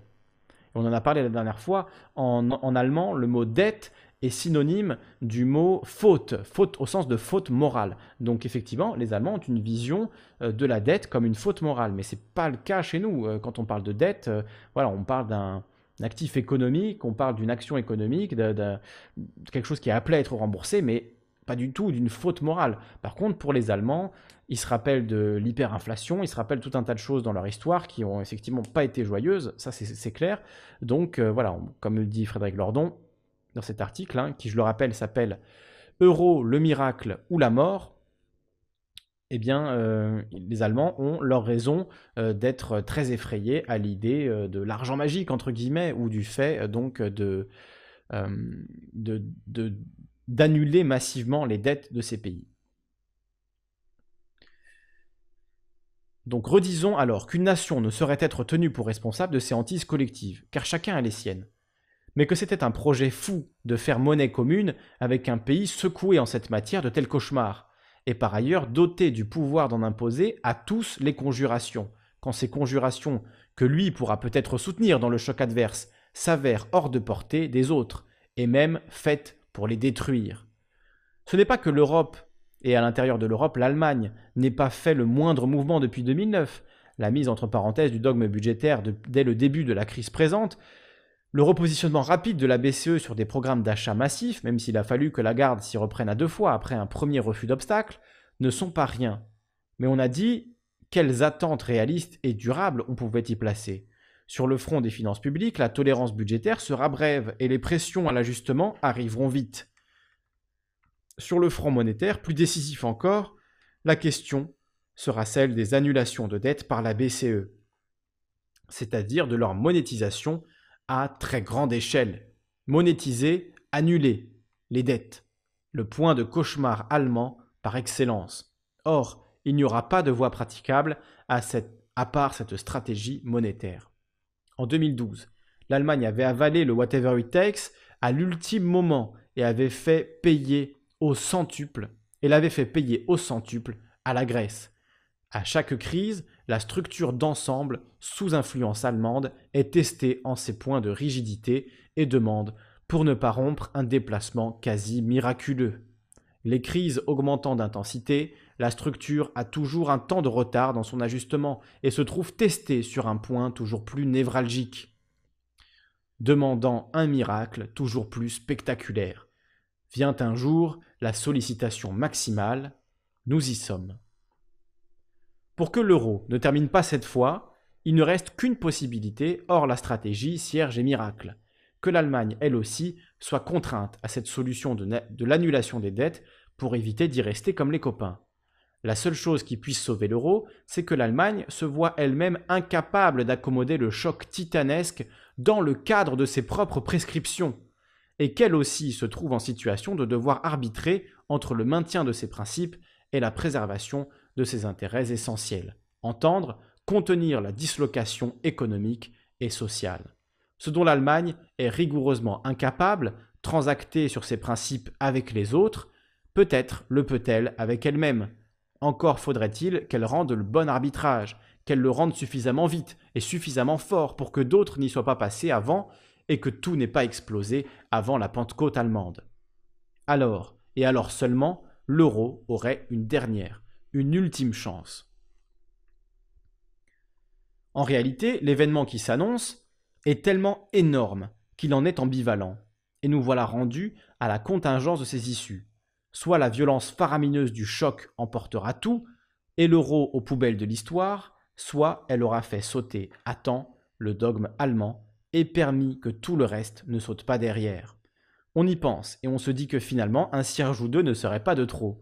Politique monétaire, non conventionnel. Pendant ce temps-là, en tout cas, Varoufakis s'est réveillé en sursaut. Le voilà qui déclare que l'Europe ne mérite pas de survivre et annonce que la désintégration européenne a commencé. Dans la presse italienne, manifestement, il prend la voie laïque. Cette fois, il pourrait bien avoir raison. Alors je vais vous lire la dernière partie hein, de la Révolution, euh, qui est encore, vous voyez... Euh, ah non, c'est, ah, je croyais qu'il restait un peu, plus de, un peu plus que ça. Bon, très bien, moi je vous le lis tout de suite, alors on finit l'article, et ensuite je vous laisse réagir sur le Discord, le temps que je reprenne un peu de salive de la Révolution. Dans son essai sur la Révolution, Anna Arendt discute cet étonnant paradoxe qui a voulu qu'on nomme ainsi les événements politiques les plus convulsifs. Ainsi, c'est-à-dire d'après l'astronomie, où le mot mot révolution désigne l'invariable rotation des planètes. Étrangeté. Donc, qui aura voulu que ce soit par ce qui a d'abord signifié l'éternel retour du même qu'on désigne les grandes cassures de l'histoire. C'est que, explique Arendt, le mot révolution, au XVIIe et XVIIIe siècle, était également chargé d'une connotation d'invincible fatalité, comme œuvre irrésistible de forces armées ailleurs, dont il n'y avait plus qu'à enregistrer l'inexorable effet. L'esprit du temps pensait donc aux planètes. L'esprit contemporain aura peut-être davantage des images, par exemple de tsunamis, formés sous un choc survenu à des milliers de kilomètres, mais dont la ligne de front est vouée à une avancée à laquelle rien ne pourra être opposé. Rien ne pourra être opposé. Pardon. La même figure de la nécessité dont il n'y a plus qu'à attendre l'accomplissement. Déjouer la nécessité ou en infléchir le cours, c'est normalement l'affaire de la politique, mais les institutions européennes se sont ainsi agencées qu'elles n'ont aucun degré de liberté réelle, si quelques ajustements sont localement et temporairement possibles, sans la moindre capacité de mouvement, de redisposition sur des points névralgiques, où son hégémon est pour ainsi dire psychiquement incapable de compromis sans la moindre plasticité, donc ces institutions sont vouées à souffrir le choc, à en reprendre les tensions sans pouvoir les accommoder, et en espérant qu'elles ne se trouveront pas portées jusqu'à leur point de rupture. Mais il y a des limites à ce qu'une structure rigide peut encaisser. Elles avaient failli être franchies dans les années 2010 sous l'effet d'un choc jugé énorme à l'époque, mais dont nous voyons qu'il est sans comparaison avec celui qui s'annonce. On pourrait même dire celui qui est déjà là. Nous sommes loin de l'épicentre. Rien de concret pour l'heure n'est visible. Tout est encore abstrait, et par là offert au déni ou à la minimisation, mais le séisme sous-marin a eu lieu. Il propage son onde, et la ligne de front du tsunami s'est mise en mouvement. Elle nous vient dessus. Rien ne semble pouvoir l'arrêter. Révolution. Voilà pour cet article de Frédéric Lordon. Euro, le miracle ou la mort, avec cette superbe illustration d'un auteur anonyme, auteur japonais, un tsunami frappe Shizugawa dans la préfecture de Miyagi. Donc, euh, superbe illustration comme d'habitude, Le Monde Diplo. Là, c'est extrait du blog La Pompe à Finance. Je vous mets le lien. L'article est euh, en accès libre. Voilà, vous l'avez, vous l'avez là, le lien. Donc, je vais voir un peu ce que vous nous avez raconté pendant la lecture, qui était longue. Hein. J'ai mis euh, quoi, 30 minutes pour le, pour le lire. C'était effectivement assez long. Donc, Ugur nous dit L'Europe n'a jamais été unie, juste les ultra riches qui ont profité pour s'engraisser encore plus l'Europe n'existe pas. Captain Flamme nous dit en Chine, dans 20 ans, ils seront 2 milliards. Ok. Euh, qui profite de l'Europe Encore et toujours? Les riches, nous dit euh, Steve Mac. Ou Steve MC, je ne sais pas comment il faut le dire. Captain nous dit J'ai formé des Polonais et des Roumains dans l'industrie, et après, ils se sont barrés avec le savoir et les machines en prime. Elle est belle, l'Europe. Euh, Captain Femme nous dit aussi pas de panique pour les bureaucrates, c'est votre tour bientôt. Avec la fibre haut débit, tu peux faire travailler un Polonais ou autre pour une misère. Le marchand du temple nous dit Christine Lagarde voit, fera la démonstration de la magie du chiffre 7. Ouais, bon, je suis pas sûr que ça, lui, ça, suffira, euh, la magie du chiffre 7. Euh... Vespasien qui nous dit pile je gagne, face tu perds. Hein, c'est un peu ça l'Union Européenne. Euh, Christine Vespasien dit les anciens de Goldman placés au poste stratégique en Europe. Oui, anciens de Goldman Sachs, anciens de JP Morgan, anciens euh, du FMI, comme Christine Lagarde. Effectivement. Il y a beaucoup de, commentaires, je ne sais pas si je peux tout lire. Si vous voulez participer à la discussion, euh, je vois qu'il y a Stéphou qui nous a rejoint. J'allume le micro. Salut à toi, euh, Stéphou. Est-ce que tu nous entends, Stéphou? Est-ce que tu veux intervenir? J'allume ton micro, pardon, ton micro était éteint. Si tu veux intervenir et réagir, n'hésite pas à le faire. Tu peux euh, intervenir quand le cœur t'en dit. Elena nous dit Je pense qu'il faudra le faire en local. Tout est tellement verrouillé dans les strates au-dessus que ce ne sera pas possible. Elle répond à Goron qui dit Construisons autrement pour accompagner l'écroulement des banques, pour minimiser les conséquences. Fatima dit, en tout cas, les Allemands s'en sortent bien comparé à la France. Il n'y a pas photo. Ah, c'est sûr, hein, ils ont des respirateurs, ils ont euh, des tests, ils ont des médicaments, ils ont tout ce qu'il faut. Euh, et le, le confinement euh, a, été, a été quand même bien minime du côté de, l'Allemagne. Donc on peut aussi noter, noter cet aspect-là. Cet aspect-là de, la crise.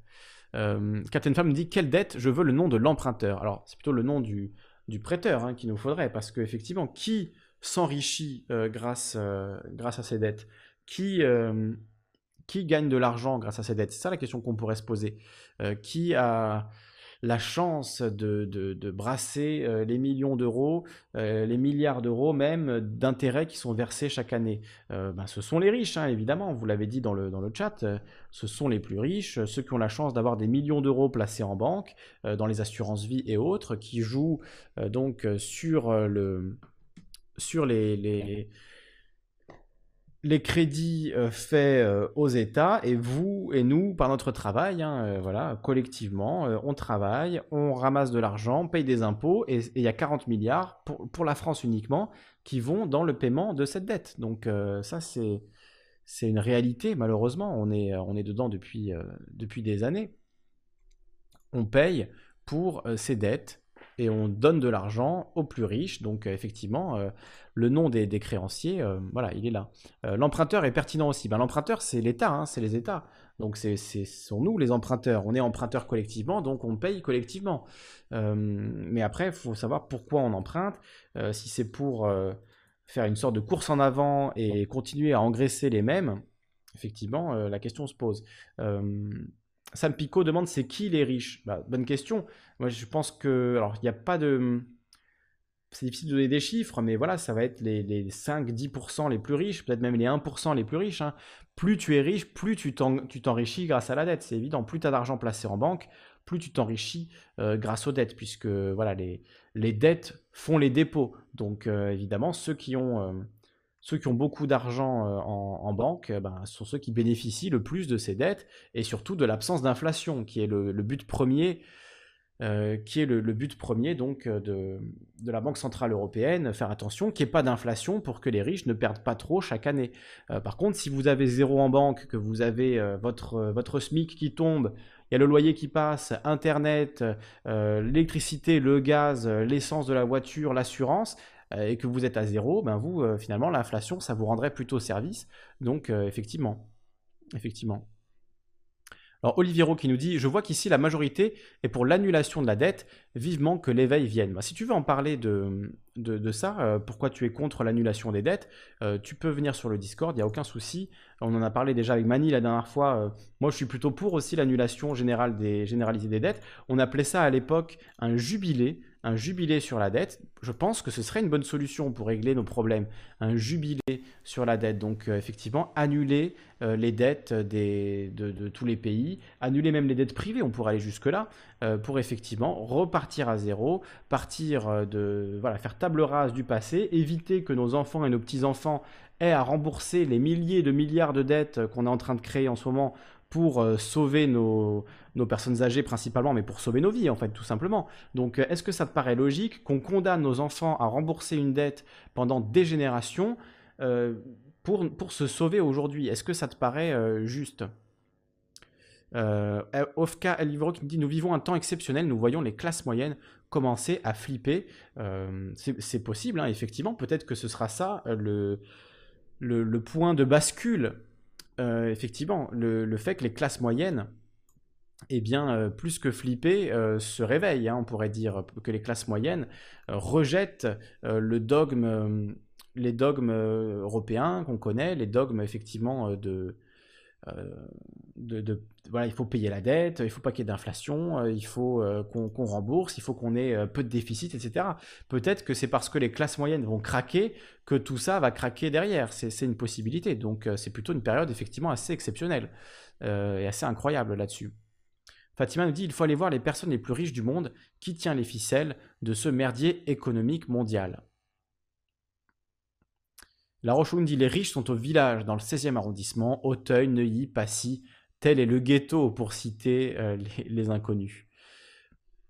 Le sujet, juste annuler les dettes tout seul, est complètement irresponsable. Ah oui, évidemment, si on fait juste qu'annuler les dettes et qu'on espère que ça va aller mieux, c'est irresponsable. Il faut évidemment un changement profond de système derrière. On ne peut pas se contenter uniquement d'annuler la dette. Ça, c'est ça, je veux bien, te l'accorder. Euh, il faut aussi un changement de paradigme un changement de logique, euh, absolue, hein. c'est clair. Adil qui nous dit 100% du PIB l'endettement, 109% depuis le Covid, wait and see, l'État doit emprunter pour payer retraite, RSA tous les mois. Alors je suis pas sûr que ce soit forcément les retraites euh, et le RSA, je crois que c'est plutôt euh, euh, que sont plutôt les salaires des fonctionnaires, les, dépenses de, d'investissement et également toutes les dépenses courantes qui, pour lesquelles on emprunte. Il me semble que le RSA et les retraites, ça vient de caisses et donc que c'est pas forcément la dette qui va directement payer les dettes. Après ça, je suis pas expert en économie, donc je sais pas, je ne suis pas allé vérifier moi-même comment, comment sont fléchés tout ça, mais il me semble bien que comme on cotise, l'argent il est là, hein. l'argent pour les, le RSA, en plus l'argent pour le RSA il est donné localement, euh, à l'échelle des régions me semble-t-il, donc il me semble pas euh, qu'on paye le RSA et les retraites avec de la dette, c'est plutôt les dépenses de, de, la fonction publique, les dépenses de fonctionnement, les dépenses, les frais fixes en fait de l'État qui euh, pour le coup sont, sont payés, et alors pire, le pire de tout c'est quand on emprunte pour payer les intérêts de nos dettes précédentes, ça c'est vraiment le délire total, et évidemment ça a lieu on emprunte chaque année des milliards d'euros pour pouvoir rembourser nos dettes précédentes. Donc ça, évidemment, ça fait tourner la machine. Et ça, c'est quand même incroyable. Crickle nous dit la dette a un effet loop. Une personne qui gagne 30 000 euros annuels et emprunte 300 000 euros aura un taux d'endettement de 1000%. Oui, c'est sûr. Je ne sais pas s'il y a beaucoup de banquiers qui vont te prêter euh, avec cette, euh, avec cette vision-là.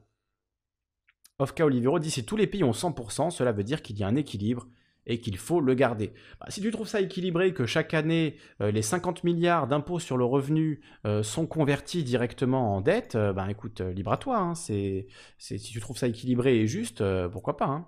Alors, on a Asknix qui nous rejoint. Salut à toi Asknix, est-ce que tu veux t'exprimer Est-ce que tu veux parler avec nous, discuter?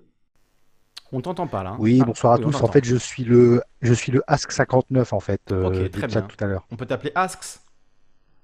Oui, bah, tu peux m'appeler Ask, oui, bien sûr. Ok, très bien. Ask, eh bien, sois le bienvenu, on t'écoute. Hein. On écoute ton, propos.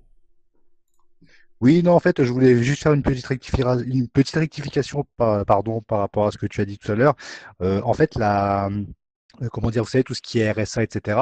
En fait, la sécurité sociale, aujourd'hui, elle est financée à, on va dire, deux tiers par la cotisation et un tiers par l'impôt. Donc, ce qui veut dire que, en fait, il y a une partie, entre guillemets, euh, si on veut abréger, on pourrait dire qu'il y a par exemple un tiers du RSA. Le RSA, c'est à peu près, euh, c'est un petit peu moins de 12 milliards, en fait. Euh, donc, il y a un tiers, on va dire, ce qui est pas énorme, hein, qui est financé par l'impôt. C'est pas énorme, 12 milliards. Hein. Ah non, mais c'est rien du tout. Bah, en fait, les, les, l'essentiel de la Sécu, c'est les retraites et le personnel de santé. Hein. Les, mm. La retraite, c'est 320 milliards et la santé, c'est un peu plus de 200 milliards. A, contrario, les allocations familiales, c'est 75 milliards. Tu vois. Oui, et le, les intérêts de la dette, c'est 40 à 50 milliards par an de tous les ans depuis des années et des années. Ouais, voilà. Mm. Et justement, euh, moi, je vais faire un petit pied de nez parce que, évidemment, moi, je suis contre, euh, je suis contre le remboursement de la dette, mais pour, pour faire un pied de nez, bah, finalement, je suis pour parce que si à la rigueur, euh, on, les, c'est les plus riches qui remboursent, parce que vous savez, euh, bah, je sais pas s'il y a beaucoup de gens qui connaissent le réseau salariat dans ton, bah, j'imagine que si, dans ton. Oui, j'ai fait deux émissions sur sur le salaire à vie récemment. Ouais, ouais, ouais, c'est comme ça que je t'ai redécouvert en fait. C'est grâce à Frio en fait. Ok. Et ouais, en fait, ce que je voulais dire, c'est que bah, ceux qui connaissent un petit peu tout ça, euh, si vous vous souvenez grosso modo des chiffres annoncés par Frio, euh, vous avez à peu près 700 euh, milliards. Je, parle à l'époque où le PIB était à 2000 milliards. Hein. Aujourd'hui, il est à peu près à 2300. Mais quand le PIB était à 2000 milliards, il y avait 700 milliards qui vont au profit. Donc sur les 700 milliards, il y a une partie entre guillemets, on va dire noble, on va dire. Attention, hein, je mets des guillemets, hein, qui va à l'investissement. Donc en fait, en gros, il y a 300 milliards qui, qui nous échappent complètement du PIB. Donc ça hmm. fait, euh, moi je veux bien rembourser la dette, mais si, c'est sur ces 300 milliards qui sont pris. Donc en fait, en, même pas six années, on a remboursé la dette. Hein. Donc tu, veux dire que ces 300 milliards, en fait, j'ai pas bien compris le comment comment on rembourserait la dette en 6 ans. Oui, oui, attendez, je vais je vais peut-être un peu mieux m'expliquer. oui, ce que je disais, c'est que en fait, sur, je parle de l'époque où le PIB était à 2000 milliards, hein, ça remonte on va dire à 2010, mais bon, les proportions sont toujours les mêmes. Hein. Euh, sur les 2000 milliards de PIB, donc le PIB, c'est la valeur ajoutée de tout le pays. Sur les 2000 milliards, vous avez 700 milliards qui, qui vont au profit. Vous voyez? Donc, les, moi, je parle des actionnaires, etc. Euh, Frio avait bien précisé que sur les 700 milliards, il n'y avait que 400 milliards qui étaient réinvestis. Donc, en gros, il y a 300 milliards qui vont dans leur, vraiment dans leur poche, quoi. Donc, justement, moi, ce que je voulais, je voulais faire un pied de nez en disant, bah, si on veut rembourser la dette d'aujourd'hui qui est à plus de 100% du PIB, eh ben, on n'a qu'à leur piquer leur argent à eux, les fameux 300 milliards. Tu vois, comme ça, tous les ans, on rembourse 300 milliards sur 2000, bah, ce qui fait qu'en 7 ans, on a remboursé, quoi. Oui, bien sûr, mais alors le, truc, c'est qu'effectivement, c'est tout l'enjeu du système aujourd'hui, c'est de pouvoir se faire de l'argent sur les dettes des États. Donc, euh, enfin, dans le cadre de l'Union européenne, par exemple, jamais l'Allemagne ne sera pour une solution euh, de ce type. Ah oui, bien sûr. Attention, là, je parle d'un cas de figure où vraiment le peuple aurait le pouvoir. Hein. Ça, évidemment, ça, on est évidemment, on est d'accord. Mais évidemment, si on avait le pouvoir, on, interdirait le remboursement de la dette. Hein. Ça, évidemment, ça va. Oui. Et tout, ça pour dire qu'évidemment, l'argent, euh, euh, c'est souvent les gens qui nous disent qu'il n'y a pas d'argent, que bah, en fait c'est eux qui s'en mettent les pleins des poches. L'argent, il y en a. Hein. Il n'y a pas d'argent magique. L'argent, euh, la, cotisation sociale, on, peut faire le travail qui avait été fait juste après la Seconde Guerre mondiale, ce qui a, ce qui a été d'augmenter, on va dire sur, bah, sur la période de 30, 30 à 40 ans, d'augmenter périodiquement les taux de cotisation. C'est ce, qui a mmh. permis de, ce qui a permis de financer l'hôpital. Donc pourquoi pas ne pas, ne pas continuer ce travail? Alors, il y a Captain Farm qui nous demande quelle dette à qui euh, Qui est le prêteur? Qui, qui sont les prêteurs de cette ah bah, Les prêteurs, c'est les plus riches. Les, prêteurs, c'est les plus riches qui, en fait, ont, ont piqué la valeur créée par les travailleurs, parce qu'en fait, finalement, c'est nous qui créons la valeur, et qui se sont octroyés, bah, c'est un peu le, ce que dit Bernard Friot euh, pour résumer le capitalisme, c'est je te pique, je te prête, et tu me rembourses avec de l'intérêt. C'est beau, hein ah oui, bah c'est le capitalisme à l'état pur. Euh. C'est pour ça que je. C'est ce qu'on appelle un placement finalement. J'arrive pas à comprendre qu'il y ait des gens, parce qu'il y, a quand même encore pas mal de gens qui défendent ce système. Hein. Ça, faut, faut quand même être réaliste. Hein. Il y a des gens qui défendent encore ce système. Ah oui, bien sûr. Bah, il y en a d'ailleurs sans doute dans le chat. Si vous voulez rejoindre pour, pour qu'on discute, il n'y a, aucun souci, avec plaisir. Mais justement, c'est ce qu'on appelle un investissement du coup. Euh, tu places ton argent, euh, tu places ton million euh, en, banque. La banque va ensuite euh, prêter de l'argent euh, soit à d'autres épargnants, soit à l'État. Et en, échange, tu vas toucher un petit, un petit pécule chaque année. Oui, bah voilà, c'est le, bah l'épargne, classique, quoi. Et puis, en fait, tout à l'heure, comment vous dire En fait, ce qui, se passe depuis, on va dire, bah depuis surtout Rocard, parce que Rocard, c'est le, comme on dit, il y a toujours la gauche pour faire les saloperies que la droite n'osera pas faire. Euh, Rocard, c'est lui qui a créé la CSG. Je ne sais pas si vous connaissez un peu tout ce système-là. Donc, Alors, moi, la CSG, c'est en 91. Ah, excuse-moi, vas-y, vas-y. Non, non, mais c'est non, justement, je te laisse euh, nous expliquer. Ah, c'est assez obscur, je dis. Je ne comprends pas très bien le, la logique de la CSG euh, et je c'est pas quelque chose que je maîtrise ah, bah écoute, bah, c'est hyper simple en fait. En fait, ce qui s'est passé, comme je t'ai expliqué tout à l'heure, c'est que juste après la Seconde Guerre mondiale, on va dire de 45 à jusque dans les années 80, comme les besoins de la Sécu augmentaient, que faisait l'État? Il, augmentait les, taux de cotisation. En fait, en gros, grosso modo, augmenter les taux de cotisation, c'est en gros, c'est augmenter, euh, bah, c'est quelque part augmenter les salaires, puisque de toute manière, on sait très bien que vous avez votre salaire net. Ensuite, vous avez le salaire brut qui correspond à peu près à 22-23% en plus. Mais ça, c'est des cotisations salariales qui vont à la Sécu. Et puis, tu as aussi les cotisations patronales. Grosso modo, ça correspond à peu près, euh, bah, quand il n'y a pas d'exonération, ça correspond à peu près à 80% du salaire. C'est-à-dire que quand quelqu'un est payé 1200 euros, aujourd'hui le, SMIC il est à 1220 euros, normalement s'il n'y avait pas d'exonération euh, comme les exonérations Fillon, bah, normalement le patron devrait payer, euh, bah, vous rajoutez 80%, donc ça fait à peu près euh, un peu plus de 2000 euros. Et comme vous savez... Ah, ça a coupé, Ask, on t'entend plus. Ah pardon, excusez-moi. Là on m'entend ou pas? On t'entend, oui. Parfois, tu satures un petit peu, donc ne parle pas trop proche de ton micro, sinon ça sature un petit peu. Ah, excusez-moi. là, c'est bon. oui, oui, donc Est-ce que ça, ça va mieux? Oui, là, c'est pas mal, oui. Ouais, excusez-moi, bah, je vais reprendre vite fait. Oui, en fait, ce que je voulais dire, c'est que quand on augmente les taux de cotisation, on augmente ni plus ni moins que les salaires. Évidemment, là, les riches ne veulent pas augmenter le salaire des gens. Ça, on a tous compris. Mm, mm. Et je reviens au petit, parce que la CSG, souvent, les gens parlent souvent de la CSG, mais finalement, ne comprennent pas bien le mécanisme, qui n'est pas si compliqué à comprendre, en fait. Euh, je vais essayer de l'expliquer vite fait. En fait, en gros, ce qui se passait, comme je vous dis, euh, la période de l'après-guerre, euh, on augmentait les taux de cotisation pour, euh, bah, pour donner de l'argent à la Sécu. Euh, la Sécu, c'est les retraites, etc. Le personnel de santé, c'est gros, c'est les deux grosses branches en fait de la Sécu. Et en fait, on augmentait sans arrêt les, les taux de cotisation. On augmentait d'un, 2% par an, etc. ce qui avait aussi comme effet de créer de l'inflation. On est d'accord. Mais par contre, l'inflation, ça pénalise surtout les épargnants. Ça pénalise pas les gens comme nous. Nous, on n'est pas des épargnants. C'est surtout les épargnants qui sont pénalisés par l'inflation. C'est pour ça qu'à la télé, on vous dit toujours mmh. oh, l'inflation, euh, etc. D'ailleurs, la BCE, son but, c'est d'avoir l'inflation la plus basse. C'est d'abord de, de, maintenir l'inflation la plus basse possible et, dans un second temps, de réduire le chômage. Donc, on, on, voit bien où est la priorité entre, entre les deux. C'est plutôt l'inflation qu'effectivement euh, le chômage. Euh, donc, effectivement, puisqu'il y a d'ailleurs un, un, taux de chômage, c'est le fameux Nairou, le taux de chômage qui ne fait pas augmenter l'inflation. Donc, on peut avoir, selon les pays, 8, 10, 12% de chômage sans que ça ait un impact sur l'inflation. Donc ce chômage-là, ce chômage structurel-là, on s'en contente finalement du côté de la BCE. Ça ne les intéresse pas qu'on ait le plein emploi au final, hein, malgré tous leurs vœux pieux. Ouais, bah après, il euh, faut un petit peu se méfier des, bah, des gens qui, qui essaient de donner des, des relations entre ces différents facteurs, parce qu'on sait très bien que les chiffres de, du, de, de, l'emploi, ils sont complètement erronés. il y a certaines catégories qui ne sont pas présentes, etc. On sait ah. comment ça fonctionne. Bah, tous les gens, par exemple, qui ont renoncé à trouver un emploi, euh, ils ne sont pas comptés, puisqu'ils sont, ils sont radiés de, de Pôle emploi en masse, et ils n'ont quand même pas d'emploi. Euh, techniquement, on va dire, hein, voilà, ils occupent pas d'emploi, mais pourtant ils sont pas comptés comme chômeurs, ce qui est assez magique. C'est le, hop, là, le petit bon taux de, de l'emploi. Ouais, voilà, ouais. Donc je, vais essayer de revenir vite fait sur ce que je voulais dire. C'est que, en fait, les riches, en fait, ont bien compris que ce qui les pénalisait, c'était les augmentations de taux de cotisation. Parce que, comme je vous ai dit, les, cotisations, je vous prends l'exemple, on va dire, actuel. Aujourd'hui, vous avez un SMIC à 1200 euros, 1220 euros net. Mais en fait, c'est le patron donne plus que ça.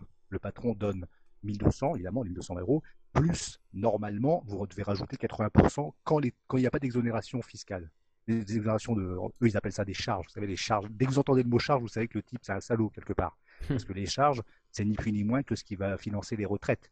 Donc finalement, quand quelqu'un emploie le terme charge, bah, qu'est-ce qu'il veut? Il veut qu'il n'y ait plus de retraite, il veut qu'il n'y ait plus de personnel de santé. Vous voyez, c'est faut se méfier des mots, hein, parce que nous, même, les, même le petit peuple a tendance à utiliser les mots, des, les mots de, la, haute. Oui, les coûts, les charges, euh, alors qu'en fait, c'est de l'argent qui nous revient, qui, qui a été, enfin, qu'on a, c'est des acquis sociaux, tu vois. On parle plus d'acquis sociaux, on parle de coûts et de charges, effectivement. Comme, quand bah, on te, bah, tu as sans doute entendu ça. Euh, en fait, en gros, pour être, pour être un bon, pour être une bonne personne, faut être en emploi, quoi. Oui, et, tu as souvent entendu, enfin moi j'entends souvent ça, je vois des, gens qui postent ça sur Facebook sans, trop comprendre de quoi il s'agit. Euh, ils expliquent, euh, ils montrent des fiches de paye et ils disent regardez ce que l'État vous prend en montrant les cotisations, tu vois, comme si c'était de l'argent finalement qui nous était volé par l'État, alors qu'en réalité c'est de l'argent auquel on a droit quand on est au chomage, à la retraite, etc. c'est pas de l'argent que l'État te vole pour le mettre dans une caisse euh, et auquel tu n'auras jamais droit, tu vois. C'est un, une victoire sociale, mais aujourd'hui on nous présente ça comme voilà, vous, vous gagnez 1500 euh, euros net et vous avez 1500 euh, euros brut et vous avez que 1200 euros, l'État vous a pris 300 euros sur votre salaire. Ben non, c'est effectivement une socialisation euh, du salaire qui nous revient collectivement. Et c'est une, une, victoire, c'est pas du tout une, un vol comme, comme on nous le présente parfois. Mais effectivement, les patrons ont intérêt à dire, euh, euh, à faire croire qu'il faut diminuer la part du, du, brut pour que finalement on touche que du net.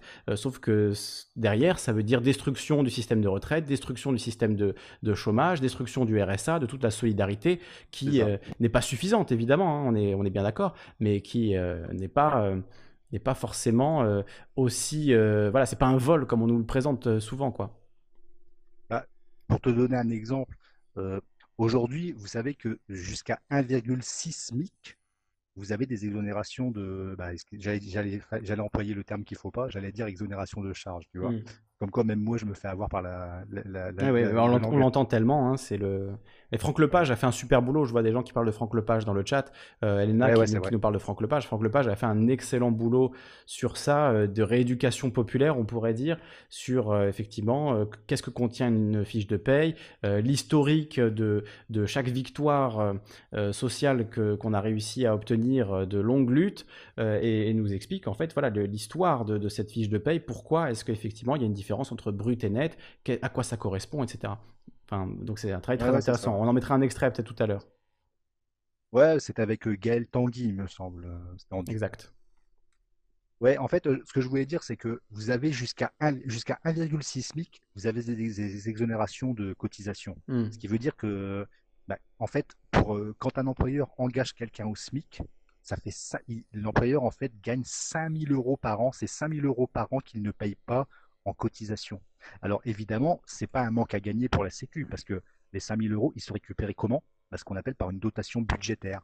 D'où la fameuse création de la CSG, parce que la CSG, en fait, c'est ni plus ni moins que les salariés qui payent leur sécu. Hmm. Alors en fait, on est passé, on est passé d'une période où c'était les cotisations essentiellement, je crois que c'est monté jusqu'à 80%. En fait, euh, on va dire le plus gros pic qu'on a eu, c'est 80% de la Sécu qui était financée par la cotisation. Et en fait, les riches ont bien compris qu'en augmentant les cotisations, bah, ça a joué sur leur profit. Donc, ils se sont mis dans la poche certains politiques qui, au fil des années, bah, ont gelé les taux de cotisation. Mais évidemment, on peut geler, on peut geler les taux de cotisation, ce qui veut dire qu'on a, on a bloqué les recettes pour la Sécu. Mais évidemment, la Sécu, en fait, euh, les, les riches, en fait, ils veulent pas casser la Sécu. Excusez-moi, ça c'est une erreur de croire que les, riches veulent casser la Sécu. En fait, ils veulent pas casser la Sécu. Eux, la, Sécu, en fait, elle n'a pas besoin d'être protégée. Ce qui a besoin d'être protégé, c'est le régime général de la Sécu. Faut pas se tromper, hein. Faut pas se tromper. Hein. La Sécu, elle, existera toujours. Par contre, c'est le régime général qui risque bah, d'être d'être complètement détruit. Et, ce qui s'est passé, c'est que le manque à gagner de la Sécu, bah, il est récupéré comment? Par l'impôt. D'où la CSG, l'augmentation, par exemple, de, l'impôt sur le, bah, tout ce qui est produits pétroliers, etc., la TVA, etc. En fait, c'est le peuple, par son salaire, qui finance la Sécu. Je vous dis, maintenant, on est à 33% de la Sécu qui est financée par l'impôt. Ce qui est incroyable. C'est, En fait, je vous dis, et, tu, parles, tu parles souvent du revenu de base. Bah, le revenu de base, tôt ou tard, il va venir, mais ça va être financé par la CSG. Ce qui fait qu'en fait, le peuple, le peuple, en fait, c'est les travailleurs qui vont quelque part payer pour le revenu de base, au lieu que ce soit les patrons. C'est, c'est, va être un, c'est un vol, mais c'est vraiment, c'est, inadmissible, quoi. On a Trop et, et Hervé qui nous rejoignent. Ah, excusez-moi, j'ai un petit peu monopolisé la parole. Non, non, mais il n'y a aucun, souci. Il n'y a aucun problème, Ask. C'est très intéressant euh, ce que tu nous racontes. Euh, alors, Trofou, c'est un habitué, donc on va peut-être commencer par écouter Hervé, même si Trofou est arrivé un peu avant, mais Hervé, c'est un... on l'a jamais entendu, donc. Euh, pas de souci. salut, salut à vous deux, en tout cas. Et bienvenue, bienvenue Hervé. Le, sujet, bonsoir, le sujet m'intéresse donc. Très bien, on t'écoute. Et je voyais tout à l'heure euh, passer un truc, c'était euh, quelqu'un demandait, mais qui sont les créanciers en fait Oui. Alors justement, peut-être avant, avant, que tu, avant que tu interviennes, je peux lire juste ce que nous dit économie.gouv.fr sur qui sont les détenteurs de la dette publique. Là, il y a un petit graphique que je montre depuis tout à l'heure, mais je ne l'ai pas lu. Euh, donc selon les chiffres publiés par l'agence France Trésor, parmi les détenteurs de la dette publique, on trouve 64% de non-résidents à la fin décembre 2014. Donc, bon, c'est pas les chiffres les plus récents, mais voilà, c'est les chiffres qu'on a là. Euh, donc, tout titre de créance négociable confondu, BTF, BTAN, OAT, émis par l'État. Une proportion en hausse sensible depuis la fin du XXe siècle. Euh, donc, à l'époque, c'était un tiers seulement de la dette française qui était détenue par des non-résidents. Aujourd'hui, c'est deux tiers de la dette française qui sont détenus par des non-résidents. Donc pour l'essentiel, il s'agit d'investisseurs institutionnels, fonds de pension et fonds d'assurance notamment, mais aussi de fonds d'investissement souverains, de banques, voire de fonds spéculatifs. Il n'existe pas d'informations publiques détaillées à ce sujet. Bon, ce serait intéressant pourtant d'avoir des informations détaillées à ce sujet. Donc on dit ce sont d'ailleurs également des banques et investisseurs institutionnels, principalement des fonds d'assurance vie, que l'on retrouve parmi les principaux détenteurs résidents de la dette publique française. L'État français emprunte donc environ un tiers de sa dette aux banques et sociétés financières nationales. Près de 20% sont détenus par des compagnies d'assurance qui achètent des titres de dette française pour les placements d'assurance vie. Les particuliers sont donc indirectement détenteurs d'une partie significative de la dette publique française, donc euh, effectivement à peu près un tiers de la dette. Les banques françaises en détiennent environ 10%, c'est moins que dans les autres pays européens, blablabla. Euh, bon voilà, je vous mets le lien euh, dans le chat si vous voulez aller voir ces, infos-là. Donc voilà, qu'est-ce que tu voulais nous dire là-dessus? Là, on apprend que deux tiers sont détenus par des institutions non résidentes en France et un tiers par des assurances françaises et établissements de crédit français, donc des banques françaises. D'accord. Et en fait, euh, là, euh, on voit les, banques fédérales et la Banque européenne qui font marcher la planche à billets, quoi. Mmh et toutes ces, apparemment, ce que j'ai appris, euh, c'est que toutes ces banques fédérales et banques européennes, et la japonaise, tout ça, est gérée par une banque internationale qui est à Bâle et qui n'est, comment dire, financée que par de l'anonymat, l'anonymat en fait. Et c'est, j'ai vu passer dans le chat aussi qui citait Valérie Bugot, qui est une avocate et qui a fait des, inter... écrit un bouquin sur le chaos mondial. Ah, est-ce que tu parles de la, de la BRI Tu parles de la BRI, la Banque des règlements internationaux? Voilà. Hmm et donc, euh, qui. Euh, tous, les gens qui, amènent du pognon dedans, enfin, qui gèrent, c'est la BRI, en fait. sous couvert d'anonymat. C'est absolument pas. je lis la définition euh, qui est donnée là sur, sur Wikipédia. Euh, la Banque des règlements internationaux, BRI, en anglais, euh, Bank for International Settlements, est une organisation financière internationale créée en 1930 sous la forme juridique d'une société anonyme. Donc c'est pas effectivement une banque publique, hein, pas plus haut, dont les actionnaires sont, sont des banques centrales. Ça domine la Fed, ça domine la Banque européenne, ça domine bah, même la Banque alors, on dit située à Bâle en Suisse, elle se définit comme étant la banque des banques centrales dans son rapport annuel, ou par abus de langage, la banque centrale des banques centrales. Sa principale mission est la coopération entre banques centrales. Elle joue un rôle déterminant dans la gestion des réserves de devises de ces institutions. Elle héberge entre autres le comité de Bâle. Et voilà. Donc c'est vrai que ce serait intéressant. J'avoue que j'ai jamais, euh, je me suis jamais penché. Euh, à fond sur le rôle de, cette, euh, de cette BRI, exactement quel rôle elle joue. Ce serait intéressant d'entendre des, des, financiers euh, là-dessus euh, expliquer le rôle, le rôle de la parle jamais. donc, c'est Valérie Bugot qui a écrit tout un bouquin là-dessus. D'accord, je ne connais pas son travail. Il y a, sur YouTube, il y a une interview, c'était TV Liberté, je crois. Il y a une interview longuement, pendant une heure. C'est assez affolant. Alors effectivement, on voit que ces, membres, ben, ce sont les banques centrales de 60 pays, euh, banques d'Afrique du Sud, d'Algérie, d'Allemagne, d'Arabie Saoudite, d'Argentine, d'Australie, d'Autriche, de Belgique, Bosnie, Brésil. Bon, je ne vais pas tous vous les faire. Hein. Il y a 60 pays, euh, parmi les pays les plus importants du monde, y compris la Banque Centrale Européenne, euh, y compris la, la, Federal Reserve américaine, y compris la Banque de France, Banque de Grèce, Banque de Hong Kong, banque de Chine, Banque des Pays-Bas, Banque de Norvège, du Mexique, de Malaisie, du Japon, d'Israël, d'Italie, de Lituanie. Bon, il y a, voilà, il y a, tout, il y a du beau monde, hein, euh, il y a du beau monde. Ah, bah Et au-dessus, ce, ce ne sont que les capitaux euh, privés, mais sous couvert d'anonymat. Oui, puisque c'est une banque, du coup, société anonyme. Hmm. Donc c'est pas une banque publique qui est sous contrôle effectivement de, de la population. Euh, euh, c'est une banque euh, privée, quoi. Une société anonyme, ça veut dire ça, ça veut dire privé. Donc on nous dit la BRI a pour fonction d'assister les banques centrales dans la poursuite de la stabilité monétaire et financière, d'accueillir la coopération internationale dans ces domaines, d'agir en tant que banque des banques centrales. C'est la décideuse, quoi. Décide. Si la BCE veut lâcher 1000 milliards, bah, c'est elle qui va décider, allez-y.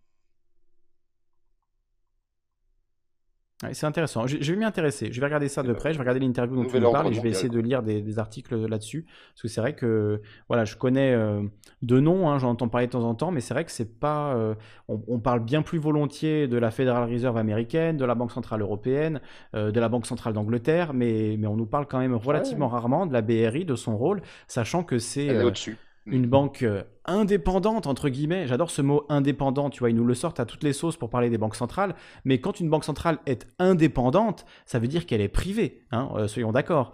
Euh, c'est pas euh, indépendant, c'est pas un statut, il y a public et privé, il n'y a pas un troisième statut qui serait celui d'indépendant. Indépendant, ça veut dire privé. Hein. Indépendant de qui? Et Indépendant de, quoi? de qui, ouais, c'est ça. Indépendant des peuples surtout. Hein. Et, dépendant de quoi?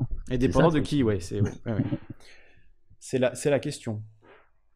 Euh, excusez-moi deux petites secondes, je voulais juste répondre à sur le chat une certaine Tania, je crois, qui m'avait posé une question par rapport à ce que je disais sur Rocard et le gel des cotisations. Oui, oui, ça va dans le sens de ce que je disais, le gel des cotisations patronales.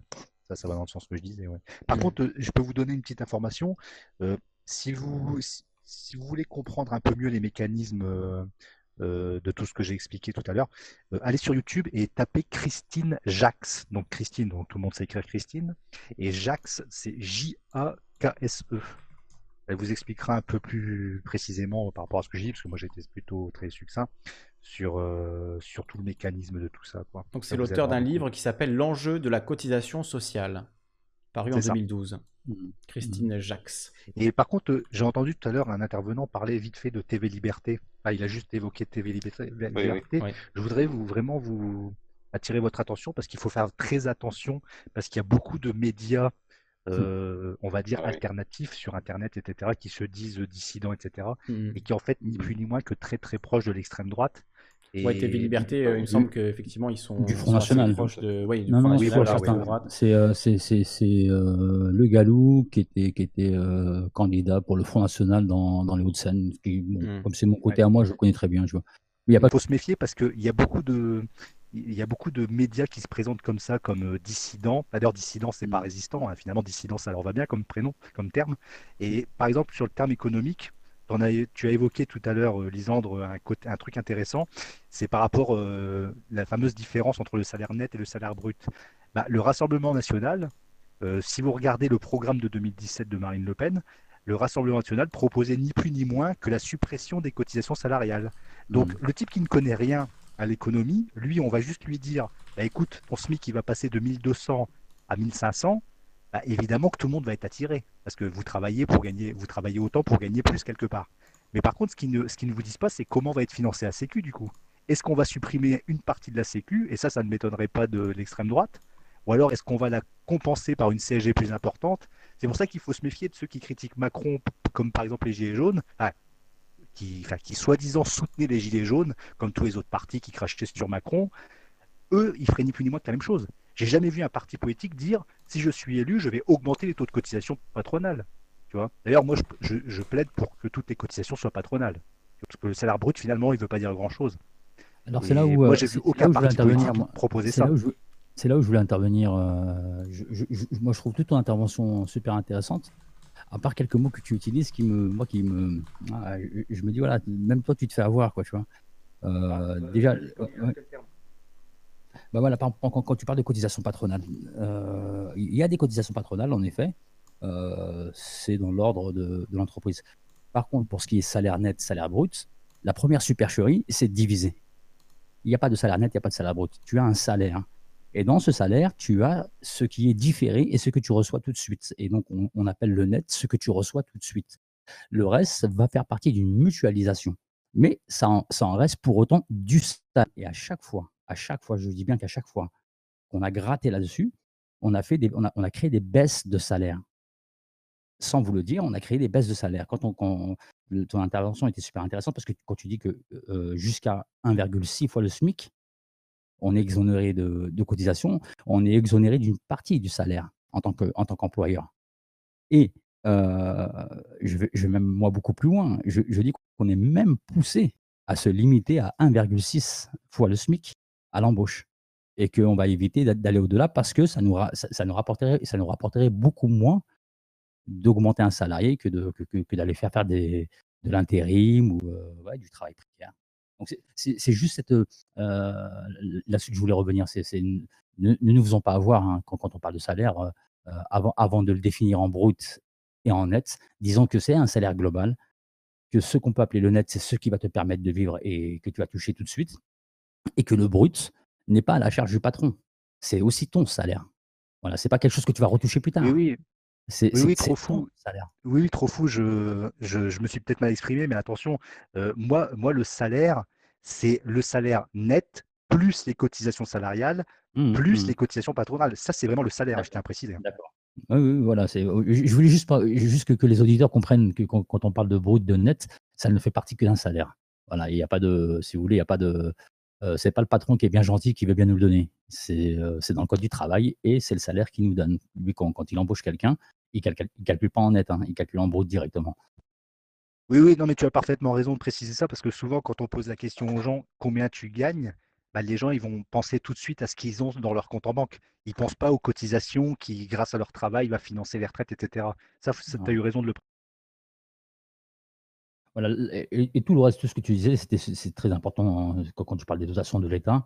Les dotations de l'État, ils sont, ils sont dans un équilibre budgétaire. Normalement, la sécurité sociale, son financement doit échapper à l'État. Ce n'est pas, pas l'État, ce n'est pas la nation, c'est la mutualisation des salaires qui finance la, sécurité sociale. Sauf que depuis 1947, ils ont eu de cesse de, l'État a eu de cesse de vouloir euh, s'en occuper et euh, à gratter là-dedans. Ce qui fait que quand on, quand on touche euh, quand on touche à la sécurité sociale, si l'État veut récupérer un petit peu de fonds euh, pour les patrons, il est obligé de compenser, donc ils appellent ça des dotations. Ils le font aussi pour les municipalités. Hein. Quand, on, quand on touche à un budget d'une municipalité, ben, on est obligé de donner des dotations. C'est les fameuses dotations que, que, les municipalités attendent depuis des années et des années. Voilà, donc, euh, Il y a, aussi cet aspect-là qui, Non, vas-y, vas-y. Non, non, j'allais finir. J'ai qu'il y avait aussi cet aspect-là à prendre en compte. C'est-à-dire que toute cette. Euh, je ne connais pas ta Christine euh, Jax, mais ça va être super intéressant. Le travail que fait, euh, que, fait le page avec, sur la fiche de paye est très très intéressant parce que chaque, chaque, ligne, chaque ligne est un conquis social. C'est ça qu'il faut comprendre. Chaque, chaque morceau de brut est un conquis social. C'est, ça a été acquis lors de luttes, lors de grands mouvements de grève, de grands mouvements sociaux. Voilà, c'est ça qui est important. Et à chaque fois que vous regardez une fiche de paye, ne vous dites pas ah, putain ce que l'État me retire. Non, dites ah putain ce que, ce que mes anciens, euh, pourquoi ils se sont battus, c'est aujourd'hui euh, écrit sur ma fiche de paye. Quoi. Ouais, puis tu as raison. Puis en fait, il y a certains termes aussi qui sont employés qui ne devraient pas, comme par exemple je cotise. En fait, personne ne cotise. Une entreprise, c'est ni plus ni moins qu'une boîte aux lettres en fait pour la Sécu. Par exemple, prenez mmh. vos, imaginez vos enfants. Vos enfants, ils ont un, ils ont un accident, je sais pas, ils se cassent la cheville ou je ne sais quoi. Ils vont aux urgences on va pas demander s'ils ont cotisé. On va les soigner, puis c'est tout. Un enfant ne cotise pas. en fait, on ne cotise pas. D'ailleurs, vous devriez regarder les dernières. bon, c'est des longues vidéos, hein, ça dure plus de deux heures. Des... Mais là, c'est vraiment très, très technique. Hein, c'est des vidéos de Bernard Friot. En fait, il, montre bien que 75% des pensions actuelles ne se basent pas sur la cotisation, en fait, pour le calcul. Donc, quand on dit je cotise, en fait, c'est complètement faux. voyez Voilà, où. c'est comme. C'est comme quand on parle de l'État. L'État, c'est nous. Donc, les cotisations, elles, vont, elles sont mutualisées pour après les hôpitaux, l'éducation, tout ça, quoi. Mais ce qu'il faut critiquer, c'est le gouvernement, la façon dont c'est géré, pas l'État, en fait, parce que l'État, c'est notre bien commun. On peut le dire comme ça aussi, oui, oui. oui L'État, ça peut, l'État, ça veut rien dire. L'État, c'est nous, c'est mettre les gens facilement contre l'État euh, critiquer toutes ces cotisations qui sont l'impôt, en fait, qui est important parce que ça nous rapporte. Il suffit de tomber malade, on voit tout de suite. Oui, mais, tu vois, ça n'est pas de l'impôt, justement. C'est ça qui est intéressant à savoir, c'est ça qui est mmh. intéressant à comprendre, c'est que, c'est que ce qu'on appelle la cotisation sociale n'est pas de l'impôt. C'est plus du tout la même chose. C'est, ce, que, ce que disait, j'arrive pas avec ton. Je t'appelle Ask. Oh, tu peux dire Ask. Ouais. Ce que tu disais, c'est très, c'est, très important. C'est pas, c'est pas je cotise pour toucher de l'argent plus tard c'est pas je cotise pour payer euh, la retraite du, euh, du, vieux qui travaille aujourd'hui. C'est pas comme ça que ça fonctionne. C'est on mutualise sans se poser la question, en disant voilà, c'est une caisse qui va permettre à, toute la nation, à tous les citoyens, en cas de coup dur, en cas de, de pépin social, de pouvoir piocher dedans. Voilà, c'est un peu fait, c'est sur, sur, les mêmes. Euh, ce qui a, parce que souvent, les, les gens qui sont en emploi, ils te disent toujours je cotise, je cotise pour ma retraite. J'y ai droit. quand ils parlent mm. comme ça, ils ont l'impression, euh, vous savez, quand vous travaillez, vous avez un, petit panier qui fait qu'à votre retraite, euh, votre argent qui était dans le frigo, vous allez le consommer. Or, ça n'existe pas, ça. En économie, il n'y a que de l'instantané. C'est-à-dire que vous, quand vous croyez que vous cotisez, l'argent est déjà parti pour financer les retraités d'aujourd'hui. Et vous, quand vous serez retraité, ce sera les travailleurs de, du moment où vous serez retraité qui, en fait, vont, entre guillemets, euh, payer votre retraite. En fait, les, gens ne comprennent pas que l'économie, c'est de l'instantané. C'est pas du, c'est pas du différé.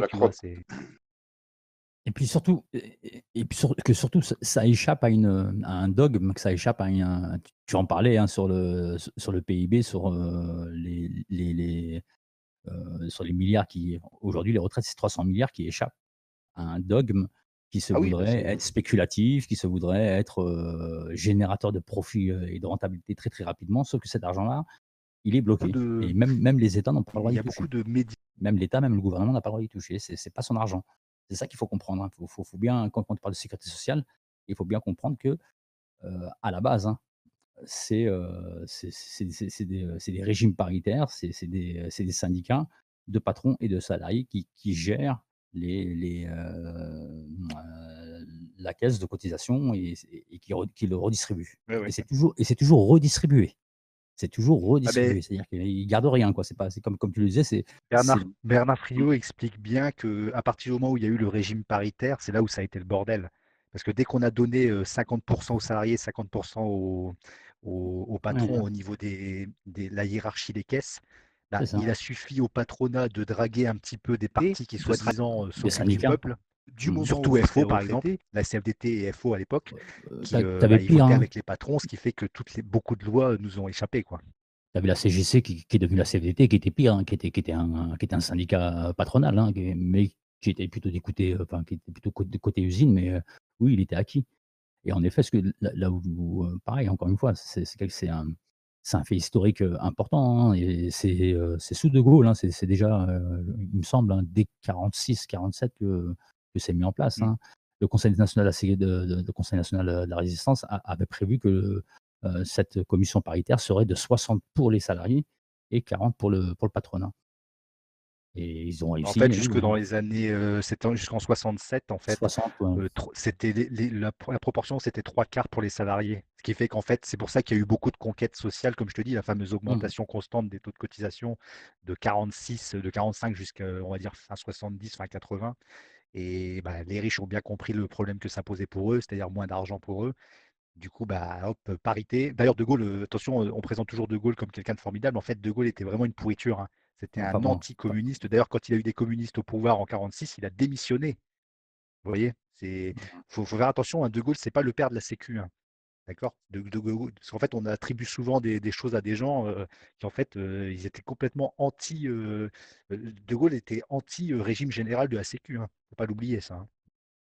Ouais, il y a un truc que, que Franck Lepage dit, c'est que quand, quand il négocie avec le Parti communiste, le Parti communiste sort du maquis et est armé avec des fusils.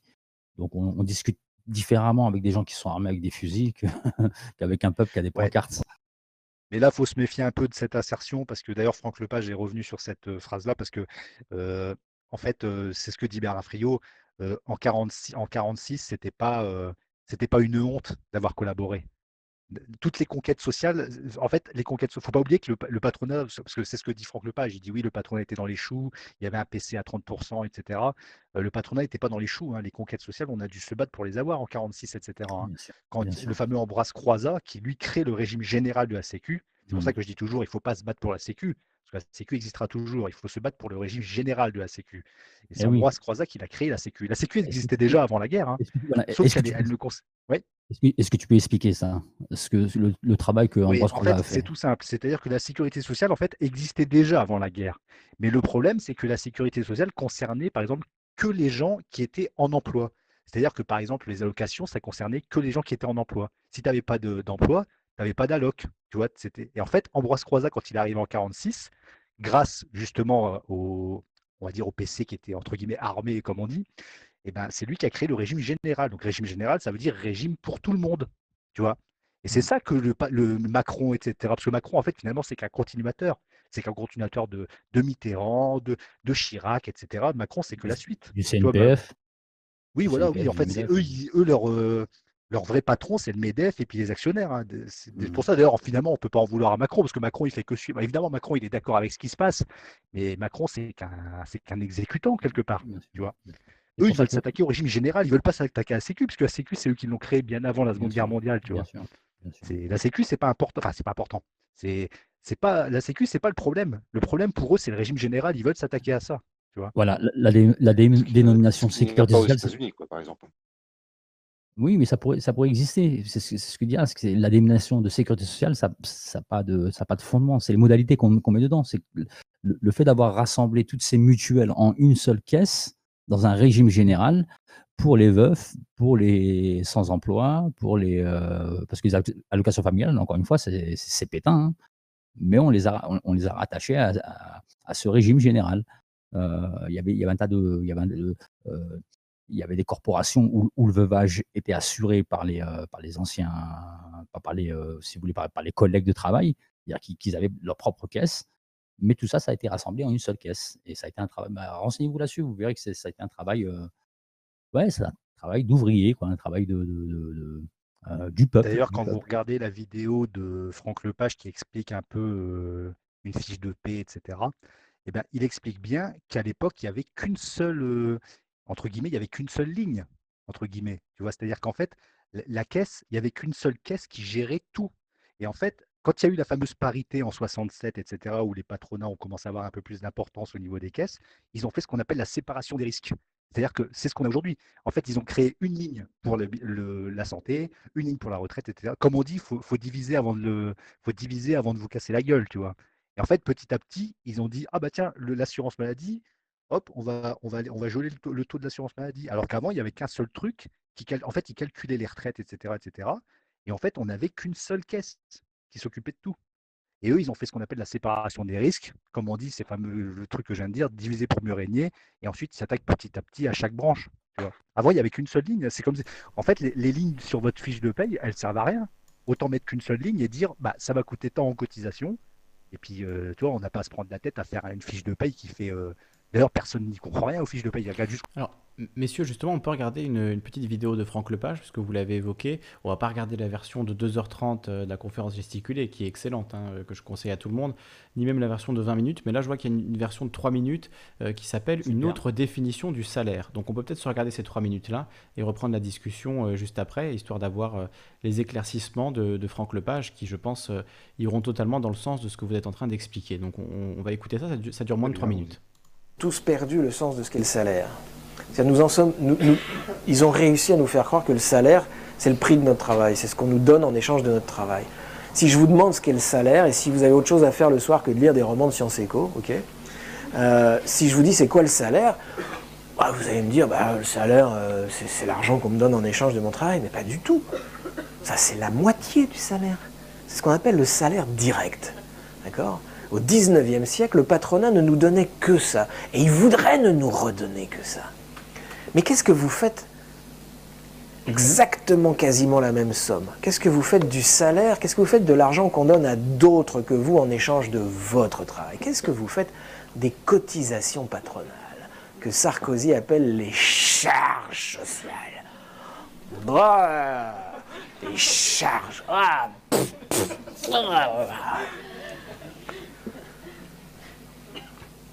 La totalité des hôpitaux en France, la totalité du personnel hospitalier est payé et pris sur les cotisations patronales, la cotisation maladie. Qu'est-ce que vous faites de l'assurance maladie, l'assurance chômage, l'assurance vieillesse, c'est-à-dire du salaire qui est maintenu pour des gens qui ne travaillent plus, soit parce qu'ils sont vieux, soit parce qu'ils sont malades, soit parce qu'ils sont au chômage. D'accord? Et donc, ici je peux le dire parce que je suis plutôt lâche comme mec et là je suis loin, donc il faut être con comme un marin pêcheur du Guilvinec pour applaudir quand Sarkozy déboule et leur enlève des charges sociales, les mecs croient que c'est une victoire. Vous vous rappelez de ça Il venait d'être élu, mais c'était une mise, c'était orchestré ce truc. Il venait d'être élu. les marins pêcheurs, euh, le prix du fioul augmente, ils ne gagnent plus rien. Que fait Sarko? Est-ce qu'il dit à Total, je baisse le prix du fioul, vos actionnaires gagneront moins d'argent Pas du tout. Il arrive en sauveur au Guilvinec et il dit, je vous ai entendu, j'enlève les charges sociales. Et les mecs sont là, on a gagné, l'hôpital, on peut l'enlever. Dans l'année qui suit, on dégage l'hôpital de Carré, hein, d'accord? Les maladies peuvent crever. c'est, se faire enlever des charges sociales, c'est se faire enlever du salaire. C'est juste que comme c'est pas du salaire direct, on s'en fout, c'est du salaire de quelqu'un d'autre. Mais c'est énorme. Sarkozy ne nous fait pas un cadeau quand il en... Il rêve d'enlever des charges sociales. La première occasion, dès que ça pète quelque part, il arrive, il dit je, supprime les cotisations patronales. Puis après, il dit Attendez, service public, moi je ne peux pas l'inventer le pognon. Il a dit cette phrase. Il a dit Il n'y a pas d'argent dans les caisses, je ne peux pas l'inventer. Et donc, ils vont nous faire racheter, ça c'est le coup des retraites, donc je ne le fais pas ce soir, ils vont nous faire racheter nos retraites, c'est-à-dire ils vont nous faire racheter notre salaire indirect avec notre salaire direct. Vous allez dire, oh putain, ils sont forts. Non, on est con. Voilà, ils sont forts, non, on est con. Euh, superbe euh, extrait euh, d'une incroyable conférence de, Franck Lepage. donc là, vous avez la version complète. Comment lire une fiche de paye, mais ça dure 25 minutes, donc c'est peut-être un petit peu long pour, notre émission de ce soir. mais en tout cas, c'est vraiment à voir si vous l'avez jamais vu. voilà, on peut que le, le, conseiller et le reconseiller et le re-recommander superbe mhm. boulot de, Franck Lepage. Hein. Vous avez entendu sur YouTube, messieurs L'essentiel est dit hein, dans ce qu'il dit, hein, quand, il te dit. L'essentiel est dit, oui. Euh, euh, non, non, non. Ce qu'on appelle les charges sociales, c'est votre salaire. Quand on vous le retire, on vous fait un grand sourire en vous disant ben, voilà, je l'ai mise à l'envers. Et en effet, ben, c'est ce qui t'explique. Comme c'est pas le tien, comme tu ne le touches pas, comme c'est pas ton net, eh ben, peu importe, mais la conséquence, elle va être quand tu vas vieillir, quand tu vas vouloir te soigner, quand tu vas tomber au chômage, quand si tu tombes malade, voilà, la conséquence, elle va être là. Et il faut vraiment, faut, faut vraiment je sais que je suis chiant là-dessus, hein, mais je, souvent, hein, quand, j'interviens chez toi, Alessandre, j'insiste sur ces choses-là, c'est parce que c'est, pour moi, ça, me paraît nécessaire. C'est des choses qui sont déjà là, qui échappent au capital. Et ils nous feront pas de cadeaux. Hein, et ils nous font pas de cadeaux. Et ils veulent le récupérer. Et là-dessus, Franck Lepage, ces trois minutes-là, pour moi, elles sont, elles sont la, personne qui a fait ce travail-là, qui a, qui a fait cette capsule, chapeau, chapeau. Et c'est pour ça que c'est pour ça que je trouve que dans les manifestations, il faudrait que les gens s'éveillent un peu et qu'il y ait des pancartes où on est où on est on inscrit dans ces pancartes, on veut une augmentation des taux de cotisation. Tu vois, c'est parce qu'en fait augmenter les taux de cotisation, c'est finalement c'est augmenter les salaires. exact. Eux ils te disent parce que vous savez maintenant c'est parole d'évangile hein, quand vous regardez les fameux experts à la mort moelle sur BFM TV, etc., les Christophe Barbier qui vous, qui vous mettent comme une parole d'évangile qu'on ne peut pas augmenter le SMIC, je trouve ça inadmissible. Ces gens-là, en fait, ce sont des, comme on dit, c'est les bouffons du roi. Il faut, boycotter ces chaînes-là. C'est parce que eux, ils, sont du côté des riches, d'accord? Et attention, quand je dis riche, euh, parce qu'il faut, il faut s'entendre sur le terme riche. Hein. Pour moi, un riche, même un, même un type qui est employé, mais qui gagne, admettons, 6 ou 7 SMIC, pour moi, finalement, ça reste qu'un pauvre, parce qu'il est obligé de travailler pour gagner cet argent. Pour moi, mmh. un riche, c'est quelqu'un qui c'est un propriétaire lucratif, moi, un riche. Tu vois, c'est quelqu'un qui n'est pas en emploi, mais qui dégage quand même un revenu. Faut, faut un peu, faut aussi se méfier sur le, côté riche et pauvre. Hein. Enfin, riche, le terme riche, hein, parce que ça peut employer des gens qui finalement ne sont que des travailleurs. J'ai une définition, si, si, tu veux bien. C'est celui qui produit pas, celui qui produit pas et qui consomme beaucoup. Voilà, pour moi, c'est un riche. Celui qui ne produit rien, qui consomme beaucoup qui a les bah, moyens celui qui produit pas, euh, le problème, c'est par exemple un type RSA, on pourrait dire qu'il produit pas. Ouais, ouais mais, mais il consomme pas non plus beaucoup. Voilà, il consomme avec son RSA, il consomme son RSA, hein, donc c'est pas la même chose. Il n'est pas, en, il est pas en mesure de s'acheter deux yachts. Il y a des riches qui euh, consomment le, qui consomment 8 RSA en un repas, donc c'est sûr que c'est pas, pas la même catégorie. Ouais. Darmanin qui dit que c'est, ouais, c'est vrai que c'est cher. Hein, un restaurant, euh, j'arrive à comprendre que les gens soient pas contents que leur restaurant leur coûte 300 euros par, euh, voilà quoi, ça donne 300 euros à deux. 300 euros à deux, oui, voilà, c'est un super bon resto, hein, 300 euros à deux. Ah oui, c'est sûr. Hein. Moi, j'ai jamais fait un, resto à 300 euros à deux. Hein. mais nous n'avons pas les mêmes valeurs. C'est ça, nous n'avons pas les mêmes valeurs. ça. quand toi, tu te dis 50, 50, euh, euros à 4, ça fait cher. Hein. Bah, sois pas désolé, euh, Hervé. Si tu as quelque chose à rajouter, c'est le moment. Non, bah, je vous remercie. C'était une très bonne soirée. Ah, merci à toi. je suis un peu naze, donc je vais. Il n'y a pas de souci. Merci beaucoup pour ton intervention, Hervé. à bientôt. Passe, une très bonne nuit. À bientôt. Salut. à toi. Alors, messieurs, c'est extrêmement intéressant euh, tout ce qu'on raconte, mais hum, cette émission, j'avais dit dès le début que ce serait euh, triste et qu'on allait pleurer du sang. Donc euh, maintenant, il faut passer à un autre sujet très lourd, très mhm. intense, euh, dont j'avais vraiment envie de vous parler. Alors je ferai peut-être une vidéo complète sur le sujet, mais je voulais l'évoquer quand même avec vous euh, pour euh, voilà, que vous soyez au courant de ça, parce que ça me paraît être une nouvelle absolument énorme. Donc c'est un très très long article, vous le voyez là, je le, je le, défile, il est très très long. Article de la journaliste indépendante américaine Whitney Webb, qui est une très très bonne journaliste, qui a fait notamment un, gros travail sur, sur l'affaire Epstein. Elle est allée retrouver les victimes, les faire témoigner, écouter leurs témoignages, c'est édifiant. C'est absolument terrifiant euh, ce qu'elle raconte. Et elle a fait un, long article sur euh, un, document qui a été révélé par euh, EPIC, qui est donc un, organisme aux États-Unis. Alors je vais te dire le, exactement, voilà, c'est l'Electronic Privacy Information Center, donc le centre d'information sur la, comment on dirait privacy, la, vie privée électronique, je ne sais pas comment traduire exactement. En gros, c'est une, un, groupement de gens qui font des demandes grâce à une loi américaine. Ils ont quand même des bonnes lois aux États-Unis. Euh, donc, ils ont euh, ce qu'ils appellent le FOIA, le Freedom of Information Act. Donc, euh, c'est la loi sur la liberté de l'information. Ce qui fait que des institutions, des, des individus peuvent donc demander des informations. notamment issues du gouvernement fédéral, issues voilà, des documents classifiés. On peut en demander le la déclassification et donc avoir accès à tout un tas de documents. Et ils ont mmh. récemment obtenu la déclassification d'un document qui a été pondu initialement en mai 2019 et qui a été pondu par euh, un groupe euh, assez obscur. Euh, donc ce, ce groupe, c'est, je ne veux pas dire de bêtises, donc c'est une agence, hein, une agence américaine, une agence américaine, alors j'ai retrouvé le nom, Ouais, ça fait beaucoup. désolé, ça fait beaucoup de d'acronymes et d'agences, mais il faut. C'est bien important de comprendre d'où ça nous vient tout ça. Donc c'est la National Security Commission on Artificial Intelligence, donc la SC, NSCAI, donc la commission de sécurité nationale sur l'intelligence artificielle, qui est composée euh, de gens euh, fabuleux. Euh, on a notamment Eric Schmidt, ancien patron de Google. On a Safra Katz, qui est la patronne de Oracle, qui est une des plus grosses entreprises de, une des plus grosses entreprises d'informatique aux États-Unis, qui a des liens notamment avec Sheldon.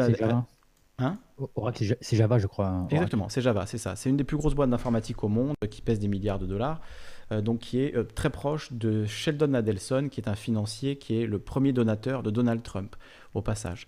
Euh, donc on a aussi Steve Chien qui travaille à Caltech, on a Minion Clyburn donc qui est un commissaire de, FCC, c'est la c'est l'agence des communications aux États-Unis, donc des télécommunications, d'Internet, etc.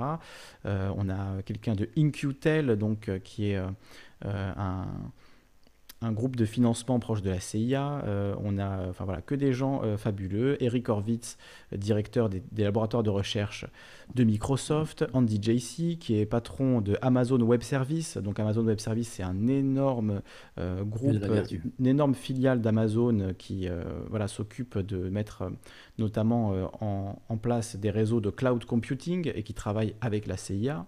donc voilà, que des gens tout à fait respectables. Des hein, maîtres de la vertu. Des, maîtres, de, la, vertu. On a aussi Andrew Moore, qui est euh, le, patron euh, du, du, cloud intelligence artificielle de Google.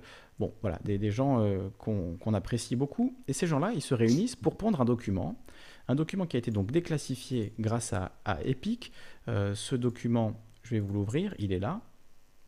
Un document où en fait tous ces gens donc, de, qui travaillent dans l'intelligence artificielle à la Silicon Valley, qui sont tous des énormes des énormes groupes de la Silicon Valley et qui sont évidemment euh, tous, euh, euh, qui ont tous envie de, développer au maximum l'intelligence artificielle.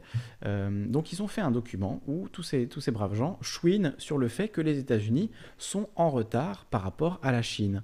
Donc vous le voyez là, c'est un document qui s'appelle Le paysage techno, technologique en Chine et donc qui voilà, rappelle bon, bah, qui sont les les BAT, donc les trois plus gros groupes euh, Tencent, Alibaba et Baidu, qui sont les trois plus gros groupes euh, chinois. donc ils expliquent voilà, qu'est-ce qui se passe en Chine du côté de l'intelligence artificielle. Et dans ce document, ils se plaignent qu'aux États-Unis, il y a décidément, décidément encore trop de freins à l'innovation, euh, qu'on est obligé de passer euh, par des commissions pour faire vérifier euh, ce qu'on veut mettre en place, et que les Chinois, eux, c'est l'État qui décide directement, ça va beaucoup plus vite, ils n'ont pas de freins, ils ont le droit de se développer comme ils veulent, ils ont mis en place la surveillance généralisée, et l'État est tout à fait pour, les y encourage et les aide, et tandis qu'aux États-Unis, eh ben, voilà, on, est en retard, hein, nous, disent, nous disent Google, Amazon et, et, tous ces, ces toutes ces merveilleuses personnes disent on est très très en retard aux États-Unis.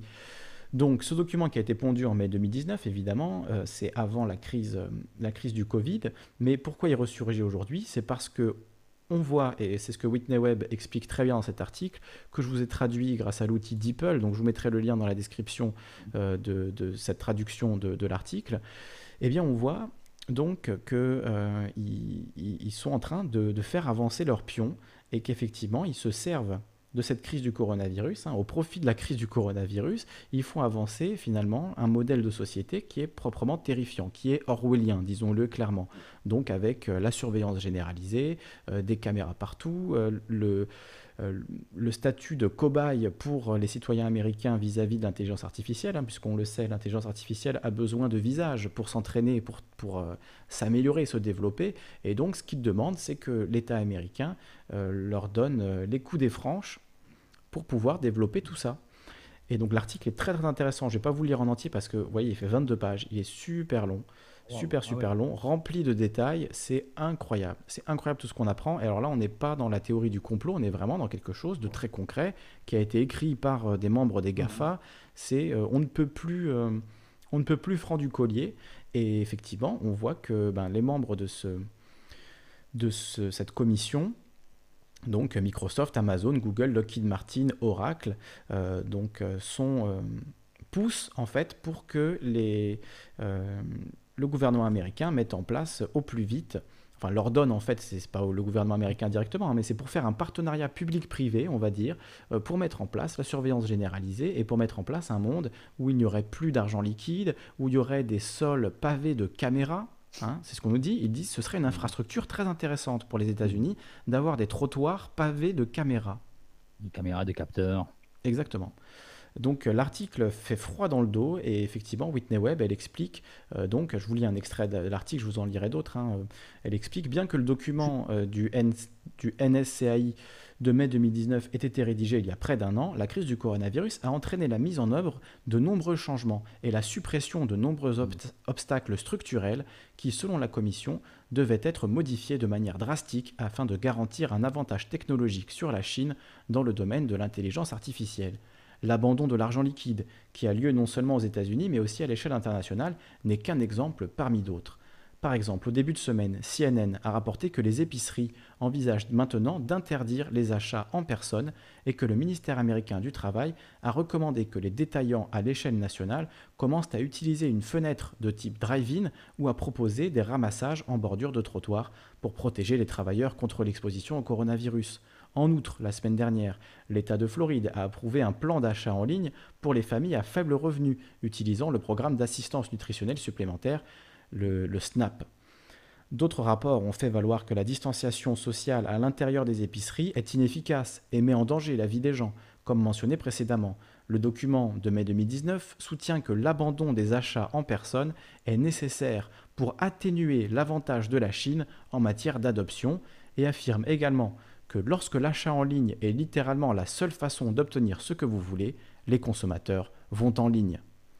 Des rapports ont également fait valoir que ces changements dans les achats dureront bien au-delà du coronavirus, comme un article du Business Insider intitulé La pandémie de coronavirus pousse plus de gens en ligne et changera à jamais la façon dont les Américains font leurs courses, selon les experts. Les personnes citées dans l'article affirment que cette évolution vers le shopping en personne sera permanente et déclarent également que plus de gens que plus les gens essaient ces services qu'ils ne l'auraient fait, que plus de gens pardon, essaient ces services qu'ils ne l'auraient fait sans ce catalyseur et donnent aux acteurs en ligne une plus grande chance d'acquérir et de conserver une nouvelle clientèle. Un article similaire dans Yahoo News affirme que grâce à la crise actuelle, notre dépendance aux achats en ligne ne fera qu'augmenter parce que personne ne veut attraper un virus en magasin. En outre, la tendance à l'utilisation massive de voitures à conducteur seul a également connu un essor grâce au coronavirus. Les voitures sans conducteur effectuent désormais des livraisons à la demande en Californie. Deux sociétés, l'une chinoise et l'autre soutenue par la SoftBank du Japon, ont été depuis autorisées à utiliser leurs véhicules à moteur sur les routes californiennes, donc des, véhicules euh, sans chauffeur. Et cette autorisation a été accélérée en raison de la crise du coronavirus. Le directeur général de Nuro Inc., la société soutenue par la SoftBank a été citée par Bloomberg comme ayant déclaré que la pandémie de Covid-19 a accéléré la nécessité pour le public de disposer de services de livraison sans contact. Notre flotte R2 est conçue sur mesure pour changer la nature même de la conduite et du mouvement des marchandises en permettant aux gens de rester chez eux en toute sécurité pendant leurs courses. Médicaments et colis leur seront apportés notamment le document de mai 2019, donc du NSCAI, fait référence au réseau interconnecté des sociétés soutenues par la SoftBank, en particulier celles soutenues par son Vision Fund, lancé, financé en grande partie par l'Arabie saoudite, comme formant le tissu conjonctif d'une fédération mondiale de sociétés technologiques destinées à dominer l'intelligence artificielle, enfin le secteur de l'intelligence artificielle. La Californie n'est pas le seul État à commencer à utiliser des voitures sans chauffeur, puisque la clinique Mayo euh, de Floride les utilise désormais aussi. L'utilisation de l'intelligence artificielle nous permet de protéger le personnel contre l'exposition à ce virus contagieux en utilisant la technologie de pointe des véhicules autonomes et libère le temps du personnel qui peut être consacré au traitement et aux soins directs des patients. Donc euh, il y a tout un tas de choses, hein. je ne peux pas tout vous citer parce que comme je vous le montre, l'article est très très long. Donc on parle de, villes intelligentes qui bénéficient euh, également de la crise du coronavirus, Forbes ayant récemment écrit que les villes intelligentes peuvent nous aider à combattre la pandémie de coronavirus. Cet article indique que les gouvernements et les autorités locales utilisent la technologie, les capteurs et les données de la ville intelligente pour retracer les contacts des personnes infectées par le coronavirus En même temps, les villes intelligentes contribuent également aux efforts visant à déterminer si les règles de distanciation sociale sont respectées. Le recours à des masses de capteurs connectés montre clairement que la pandémie de coronavirus est, intentionnellement ou non, utilisée comme banc d'essai pour les nouvelles technologies de surveillance. Donc ça c'est Forbes qui l'écrit, hein, qui peuvent menacer la vie privée et les libertés civiles. Ainsi, en plus d'être une crise sanitaire mondiale, le coronavirus est effectivement devenu une expérience sur la façon de surveiller et de contrôler les gens à échelle. Un autre rapport du Guardian indique que si l'un des enseignements du gouvernement sur le coronavirus est que les villes intelligentes comme Sundong et Shenzhen sont plus sûres du point de vue de la santé publique, nous pouvons nous attendre à des efforts accrus pour capturer et enregistrer numériquement notre comportement dans les zones urbaines et à des débats plus acharnés sur le pouvoir que cette surveillance confère aux entreprises et aux États. Certains rapports affirment également que les villes typiques sont terriblement mal préparées pour faire face aux pandémies par rapport aux villes intelligentes. Les villes intelligentes qu'il cite, elles sont, elles sont toutes, en Chine. Hein. Ah oui, oui, c'est justement, justement, en fait, tout, tout l'enjeu, enfin, tout, tout le, ce que racontent euh, ces, ces gens des GAFA, c'est que la Chine, mm. eux, ils ont l'État derrière eux, en fait. Hein, et ils ont l'État qui les aide et qui leur met pas des bâtons dans les roues. Le parti euh, communiste unique de Chine qui. Qui, euh, qui est un modèle de développement pour la Silicon Valley. oui, et qui règne, qui règne en terreur sur le pays est un modèle pour euh, le, monde de demain. C'est bien ce qu'ils sont en train de nous expliquer. C'est exactement ça. On ne pourrait pas mieux le dire, euh, trop fou. Hein. C'est exactement ça. Et sauf que eux, évidemment, euh, ils veulent être eux aux manettes de ce futur monde de terreur et de surveillance généralisée. Donc eux, c'est Google, Amazon, mm. Oracle et le gouvernement américain. Une belle, belle union là, hein. belle union sacrée. Ce qui est marrant, ce qui, est, ce qui est, drôle, c'est que pendant, pendant toute la guerre froide, hein, ils ont eu de cesse, eux en, eux en tête, de dénoncer justement le les brimades de liberté que, que, que, ces pays avec un parti unique organisaient. Quoi. Exactement. Et que toute, cette surveillance accrue euh, ne, pouvait, ne pouvait pas euh, coïncider avec un libéralisme qui voulait euh, voir des, des, êtres libres, libres de consommer, libres de s'acheter du gin, libres d'écouter du coca en, en, buvant du rock'n'roll. c'est un peu drôle, quoi. C'est un peu, tu vois, c'est un peu. C'est pour ça que l'histoire est importante, tu vois, revoir ce qui, ce qui se disait il y a 40 ans dans, dans, dans le dans, chez Forbes ou chez les tenants de, du même courant idéologique de pensée de ces gens-là, hmm. et, le replaquer aujourd'hui. Alors en effet, tu vois, je veux dire, moi, je, je, j'arrive très bien à comprendre que euh, cette pandémie qui confine et qui surveille, euh, alors euh, avec une volonté ou sans volonté, ça c'est, un, un, débat qui m'intéresse pas. En tout cas, ce qui m'intéresse, c'est le réel. Hein, qu'on a la, moitié de la population qui est confinée, ça ne pouvait pas leur échapper ça ne pouvait pas ne, ne pas les, les, titiller et, mettre du leur. Donc euh, voilà, quoi, ça, ça, vraiment, ça m'étonne pas. Mais bon, voilà, euh, sincèrement, si, si, on résume, si on résume euh, tout cet article et toute leur volonté à, à désirer avoir une société comme celle de la Chine, où les gens sont, sont notés, où ils ne peuvent pas prendre le train, où on leur retire leurs papiers, où on leur retire leurs amis, où ils sont ils sont euh, harcelés avec des, des messages téléphoniques où on harcèle leur famille, leurs amis avec des messages téléphoniques en leur disant qu'il faut éviter de voir telle personne parce que telle personne peut être dissidente ou parce que telle personne n'est pas un bon modèle citoyen. Et, si c'est ça le rêve de, voilà, si ça le rêve de demain, bah voilà, moi, je vous laisse C'est évoqué le crédit social et justement, ils minimisent en fait vraiment l'impact du crédit social en disant oui, il y a le crédit social en Chine, mais c'est pas ce qu'on croit, c'est pas aussi terrible que, que ça. C'est vraiment, il est hallucinant ce document. Hein, on, pourrait, on pourrait l'améliorer, on pourrait ne pas faire comme. Exactement, c'est ça, voilà. Et donc donc, euh, et donc on, nous dit, je, continue, enfin je, reprends un autre extrait de l'article de, Whitney Webb. Donc euh, le document exprime également des inquiétudes quant au fait que la Chine exporte l'intelligence artificielle de manière plus étendue et plus intensive que les États-Unis, affirmant que la Chine traverse déjà les frontières en aidant à construire des bases de données de visage au Zimbabwe et en, vendant des systèmes de reconnaissance d'images et de villes intelligentes à la Malaisie. Si elle est autorisée à devenir le leader incontestable de l'intelligence artificielle, elle pourrait finir par écrire une grande partie des normes internationales relatives au déploiement de l'intelligence artificielle et élargir sa sphère d'influence au sein d'une communauté internationale qui se tourne de plus en plus vers l'autoritarisme pragmatique de la Chine et de Singapour comme alternative à la démocratie libérale occidentale. Donc, L'alternative à la démocratie à la, dictature pragmatique de la Chine, c'est la dictature pragmatique américaine. C'est exactement ça qui nous est dit, hein, vraiment. Hein. Enfin, c'est avec une petite langue de bois, mais c'est vraiment ça le fond du sujet. Oui, j'entends deux mots, hein, dictature et pragmatisme. Dictature et pragmatisme. Excusez-moi de vous couper, messieurs. Je voulais juste vous dire que je vous laisse et puis je vous souhaite une bonne nuit. Merci à toi. À la prochaine fois. Merci pour ton intervention euh, qui était très intéressante euh, également. Merci à toi. Bah, de rien. Merci, merci. J'aurais bien voulu t'entendre là-dessus, mais bon, si t'es es fatigué, pas de souci. Bonne, bonne, soirée à toi. Ouais, non, bah, désolé, je suis un peu fatigué. Donc je vous dis à la prochaine. Il n'y a pas de souci. À la prochaine. Bonne nuit à toi. Donc on nous parle, alors là la, traduction est un peu mauvaise, c'est à, cause de DeepL qui n'a pas bien compris l'expression, donc euh, c'était Legacy Systems, et en fait euh, ça veut dire euh, les, systèmes existants. Et là on parle de systèmes hérités, c'est les systèmes existants. Donc étant donné que le document indique très clairement que les systèmes existants aux États-Unis entravent leur capacité à empêcher la Chine de sauter en avant en matière d'intelligence artificielle et de la dominer ensuite dans un avenir prévisible, il est également important d'examiner ce que le document suggère pour remplacer ces systèmes existants aux États-Unis. Comme mentionné précédemment, un des systèmes existants, cité au début de la présentation, est le principal moyen de paiement pour la plupart des Américains, à savoir l'argent liquide et les cartes de crédit de débit. La présentation affirme que contrairement à ces systèmes existants, le meilleur et le plus avancé des systèmes est en train de passer entièrement au portefeuille numérique basé sur les smartphones ou téléphones intelligents. Mmh.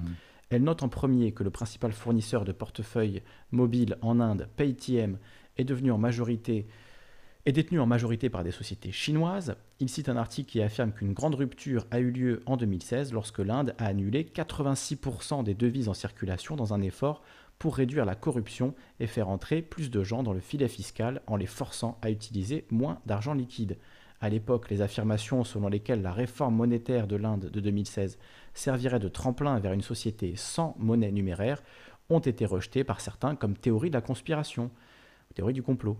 Cependant, l'année dernière, un comité convoqué par la Banque centrale indienne et dirigé par un oligarque indien de la technologie qui a également créé l'énorme base de données biométriques civiles de l'Inde a abouti au programme Cashless India. Donc cashless, ça veut dire euh, sans cash, hein, société sans cash du gouvernement indien.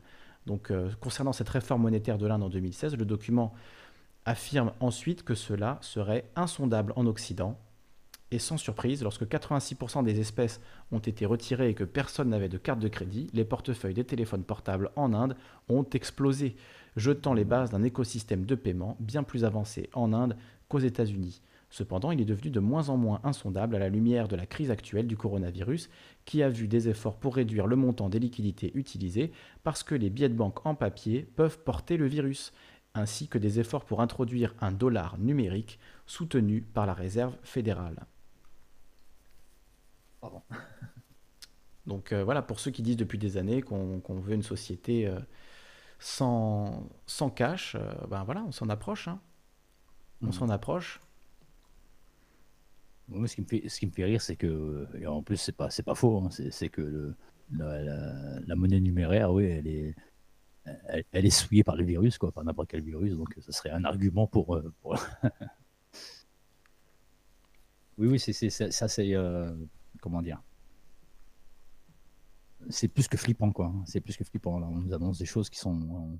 Euh, calmement, tranquillement, on, on, t'annonce que c'est le futur, que le monde, le monde futur ne pourra pas euh, euh, échapper à la surveillance, parce que quand, on parle de, cashless, quand on parle d'argent, de, de, monnaie numérique, de, monnaie cybernétique ou de monnaie intelligente, c'est aussi une façon de te tracer, de savoir où tu. Aujourd'hui, déjà, on est tracé avec notre, carte bleue. Hein, c'est on a réussi. et les téléphones portables, etc. Je vois dans le chat qu'ils disent on est déjà tracé, évidemment. Hein, on ne dit pas que c'est nouveau. C'est le renforcement. C'est le renforcement, la consolidation de ce système de surveillance généralisée. C'est ça qu'on est en train de, nous on a réussi, voilà, on a, on a, réussi à retrouver les braqueurs avec leur carte bleue. Hein, en sachant par où ils étaient passés, par où, euh, voilà, c'est juste euh, où on achète de l'essence à tel ou tel endroit. le bornage des téléphones pour euh, trouver les manifestants et les traquer, etc. Par exemple, on connaît ça. Par exemple, ça existe déjà. Aujourd'hui, d'ailleurs, on a des drones J'en parlais euh, dans l'émission de samedi, mais voilà, dans les montagnes corses, euh, vous ne pouvez pas vous balader tranquillement en ce moment. Vous avez des drones qui vous surveillent et qui vous renvoient chez vous, hein, et qui vous mettent des amendes. En Bretagne. En, Bretagne, partout. Hein, euh, On peut se dire que le maquis, tu vois, le, le maquis des Cévennes, Ou le maquis ah, des, montagnes autour de Corté, etc. C'est des lieux encore de, où on peut mm. voilà, vivre tranquillement. Bah non, plus aujourd'hui. Hein. Il y a des drones, des hélicos, etc. parce que justement, c'est ces endroits-là qui sont peu accessibles. Je sais qu'il y a des endroits en Méditerranée où c'est des criques qui sont par la voie terrestre qu'on surveille avec. On, va jusqu'à surveiller ces criques-là. Mm.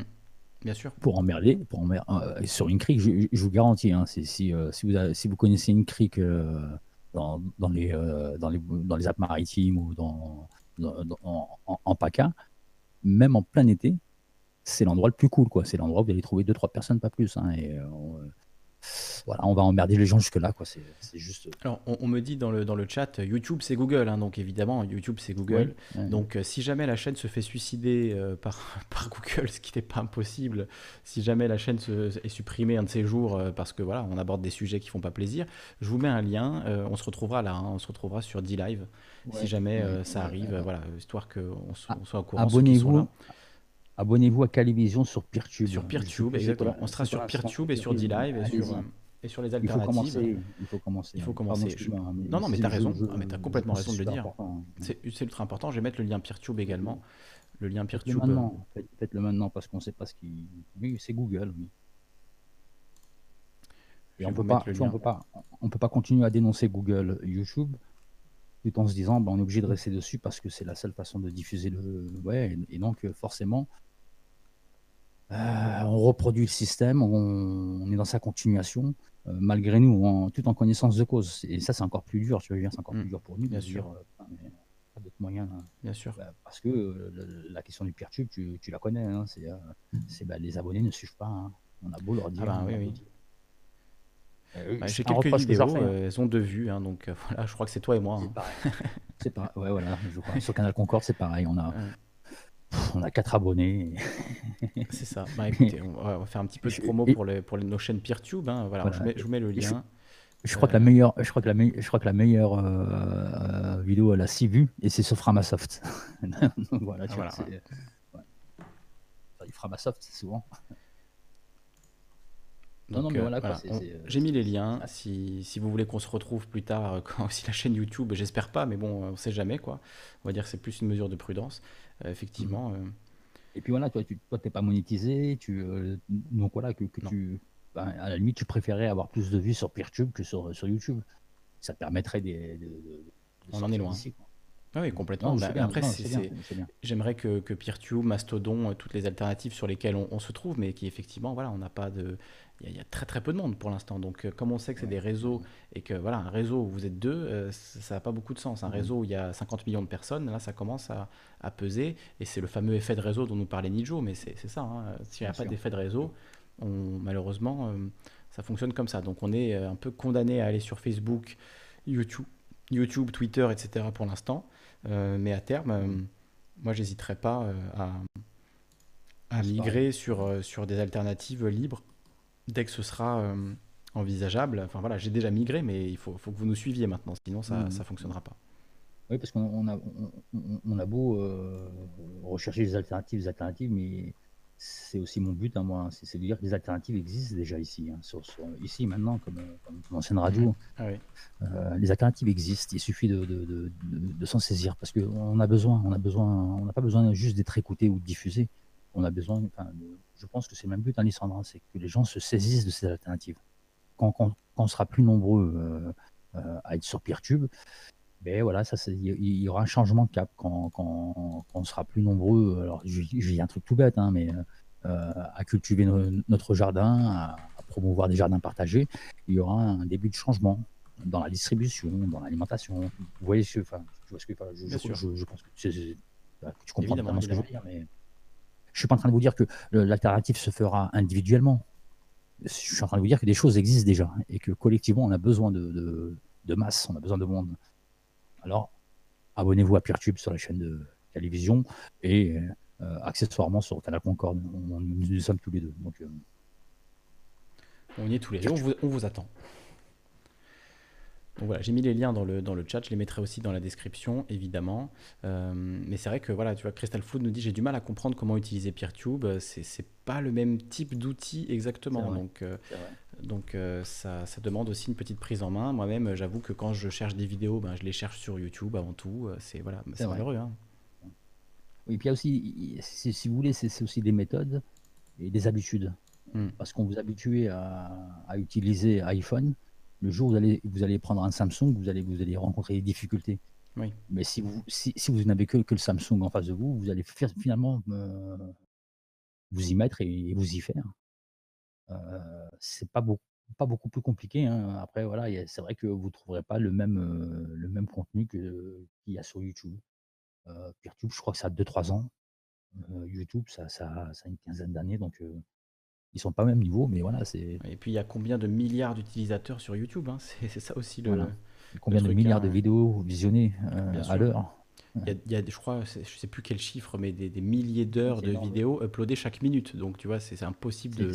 C'est un flux constant. Euh, on a du divertissement, du sport, euh, de, des trucs très intelligents, très intéressants, euh, des conférences. Il y a tout, il y a tout. Donc, forcément, pourquoi, mm. pourquoi mm. on, irait ailleurs où il y a moins, où ça marche moins bien, etc. Mais malheureusement, mm. YouTube, on le voit. Hein, depuis, moi, j'y suis depuis 2007, depuis quasiment le début. Alors, je faisais pas forcément de vidéos, j'étais juste en tant qu'utilisateur, mais j'ai bien vu comment euh, c'est passé de quelque chose de très amateur, euh, voilà, très sympa, où euh, tout le monde était finalement libre de, de raconter ce qu'il voulait sans aucune limite. On pouvait poster des films à l'époque. Enfin, je pense que tu te rappelles peut-être de cette époque où il y avait des, films entiers. Il n'y avait pas de monétisation. il n'y avait, pas de monétisation.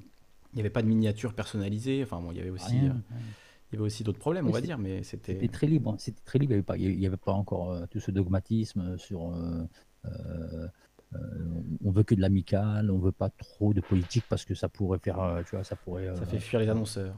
Ouais, ça, ça, généralise nos annonceurs. Il n'y avait pas tout ça. Et pourtant, c'était déjà. Non, c'était pas Google. YouTube a été racheté par Google, il me semble. Ouais, mais ça a été racheté très vite. Hein. Ça a été racheté très on vite. on, avait un joli projet qui, est français, Dailymotion, qui a été aussi abandonné. Vous voyez, il y a un tas de. Moi, ce que j'arrive pas à comprendre, c'est que si on veut, si on veut, si on veut évoluer technologiquement, je comprends pas, par exemple, pourquoi le ah oui, moi je serais pas contre hein, que, l'État français euh, crée sa, propre plateforme de vidéos, son, propre Facebook. J'arrive pas à comprendre pourquoi, pourquoi on a, on saute pas sur les occasions. Ouais, c'est vrai que Dailymotion à une époque euh, était clairement le concurrent de, YouTube. Hein. de YouTube. C'est clair. Hein. Et mhm. puis ils ont pas su saisir le coche. Euh, c'est pas pourquoi. Nijo dit c'est la professionnalisation qui a pourri YouTube ou plus simplement le fric. Ouais, c'est pas faux, mais après, c'est aussi intéressant d'avoir un, outil qui nous permet d'en vivre, tu vois, d'avoir nos chaînes de télé euh, à nous, d'avoir. Euh, mm. je, pense que la professionnalisation, elle, elle a double tranchant en fait. C'est quand euh, tu te professionnalises et que du coup tu dépends de YouTube, c'est-à-dire de la monétisation sur YouTube, eh bien évidemment, mm. YouTube t'impose ses conditions. S'il te dit tu ne parles pas de tel sujet, sinon tu n'auras pas d'argent, et eh ben t'arrêtes d'en parler tout simplement. Tu t'auto-censures. Ouais, puis et puis même pas, même pas, c'est, tu, tu, vas aller voir ta, courbe de monétisation et tu vas voir que telle vidéo, ben, elle est beaucoup moins monétisée qu'une autre. Donc tu vas avoir plutôt tendance à, à regarder ta courbe parce que si tu t'intéresses à l'argent, c'est comme ça que tu vas, tu tu vas réagir. évidemment, Et, si et, si une vidéo t'a rapporté 200 euh, ou 300 dollars euh, en une semaine euh, et qu'une autre t'a rapporté 2 dollars et que celle que, qui t'a rapporté 2 dollars, tu, tu, la juges plus pertinente et plus intéressante, et ben tu, vas finalement te dire, bah non, quand même je préfère faire de, la merde et gagner 200 dollars que faire un contenu qui. Euh, tu vois, il y, a aussi cette forme de, censure euh, où, YouTube, ils sont même pas obligés de venir te dire. Euh, ils sont juste, ils, t'envoient juste des courbes en te disant, bah tu vois, regarde telle vidéo, t'as fait, as fait tant et telle vidéo. L'intérêt, il serait plutôt de faire, d'aller vers la tendance à faire 200 dollars. Oui, complètement, complètement. Voilà, oui, l'argent corrompt, hein. l'argent corrompt hein, jusqu'à l'esprit le plus clair, l'esprit le plus, euh, le, plus vertueux, le plus convaincu. On, nous en sommes aussi un peu là. Hein. On, on, essaye de, tu vois, par, exemple, toi, toi et nous, on fait, on fait aussi des formats très longs. Et on s'est beaucoup posé la question en se disant, mais pourquoi les gens ne regardent que 10 minutes, tu vois? Oui, bien sûr. on n'a pas, on a de corrompu. On, est un petit peu corrompu. On a fait des, petites vidéos qui, euh, qui duraient euh, pour répondre à une demande. Oui, après, je pense que c'est. Hum, enfin, je comprends complètement ce que tu dis. Hein. Moi-même qui fais des vidéos de 4 heures, euh, voilà, j'aimerais que les gens les, les, écoutent en entier. Enfin, c'est, voilà, mais bon, après, on peut pas, peut pas non plus forcer la main de, des gens, évidemment. Et il faut aussi se demander hum, dans quelle mesure est-ce que le, contenu qu'on, fait euh, est suffisamment sexy et attractif. Tu vois, c'est, je pense qu'il y a aussi, hum, comment dire, enfin, c'est j'ai pas envie non plus de d'accuser les gens en tombant dans ce truc. Ah, les gens sont trop cons, ils préfèrent regarder des conneries, etc. Même si je, quand je vois qu'il y a des vidéos de voilà, je te disais hier, mais des gens qui mangent un tacos devant leur webcam et qui gagnent, qui font des millions de vues, bon, tu te dis voilà, c'est débile, hein, mais mais effectivement, il y a aussi quand même un travail sur la forme à effectuer. Enfin, on est dans la société du spectacle, hein, donc si on veut euh, euh, vivre là-dedans, ben, il faut aussi euh, s'y plier un minimum. Et je pense que c'est à nous aussi d'avoir l'intelligence de, de, proposer des contenus intéressants. si on pense que c'est important, eh ben, il faut essayer de, faire en sorte que ce soit le plus attractif possible. Et justement, sur cette question-là de de la technosurveillance généralisée et mm. de, la mise en place de ce truc-là. Je referai une vidéo un peu plus courte euh, où, je, j'expliquerai bien euh, en détail l'article, sans forcément le lire en entier, mais en reprenant euh, les, grosses infos. Une autre info mm. justement que je voulais vous, vous lire, je vous en parlais donc des rues recouvertes de tapis de caméras. Donc on, nous dit en plus de sa vision d'un futur système financier et d'un futur système de transport autonome, puisqu'il est aussi question de d'arrêter la propriété individuelle des voitures pour passer à la propriété de flottes. Donc des entreprises auraient des flottes de voitures autonomes et on n'aurait plus de voitures individuelles dans leur modèle de développement de villes intelligentes. Euh, évidemment, ces, voitures, elles appartiendraient exclusivement à ces entreprises-là qui auraient des flottes de voitures qui nous amèneraient à droite à gauche et en nous contrôlant intégralement, évidemment. Uber, c'est ce qu'ils veulent faire. Hein. Ils sont, ils sont sur ce marché-là à une courte échéance. Oui, exactement, exactement. Mais Google est sur le coup aussi, avec le Google Car, euh, Amazon, enfin, ils sont tous sur le coup. Et donc, on dit en plus, en plus de sa vision d'un système financier et d'un futur système de transport autonome, le NSCAI a une vision dystopique, similaire pour la surveillance. Le document appelle la surveillance de masse un des premiers et meilleurs clients de l'intelligence artificielle. Et une, une alors ils disent une application tueuse, on va dire une application mortelle, dans le sens euh, ah c'est mortel, c'est génial, tu vois, une application géniale pour l'apprentissage profond. Il indique également que le fait d'avoir des rues recouvertes de tapis avec des caméras serait une bonne infrastructure. Il examine ensuite comment une génération entière de sociétés d'intelligence artificielle type licorne, donc les licornes ce sont des entreprises qui sont euh, évaluées à plusieurs millions de, dollars dans le monde de la technologie, perçoivent l'essentiel de leurs premiers revenus de contrats de sécurité du gouvernement et fait l'éloge de l'utilisation de l'intelligence artificielle pour faciliter les activités de police. Par exemple, elle salue les rapports selon lesquels la police prononce des condamnations sur la base d'appels téléphoniques contrôlés par la technologie de, reconnaissance vocale d'iFlyTech et que les services de police utilisent la technologie de reconnaissance faciale pour aider à tout, de l'arrestation des contrevenants au code de la route à la résolution des affaires de meurtre. En ce qui concerne plus particulièrement la technologie de reconnaissance faciale, le document affirme que la Chine a fait un bond en avant par rapport aux États-Unis en matière de reconnaissance faciale, même si des percées dans l'utilisation de l'apprentissage automatique pour la reconnaissance d'images ont initialement eu lieu aux États-Unis. Elle affirme, donc en fait ce qu'il dit c'est on a été les premiers sur le coup, mais à cause des, lenteurs du système américain et de, euh, voilà peut-être euh, les difficultés à imposer ça euh, au public et aux États, eh bien la Chine nous double en fait. On était les premiers, mais aujourd'hui la Chine nous passe devant. C'est ça qui les inquiète le plus. Hein. Ça revient systématiquement dans le, dans le texte. Hein. Donc elle affirme que l'avantage de la Chine dans ce cas est que le gouvernement a mis en place une surveillance de masse. Quel avantage Quel avantage donc une surveillance de masse. Euh, j'ai perdu la ligne. Une surveillance de masse. Mince. Donc voilà.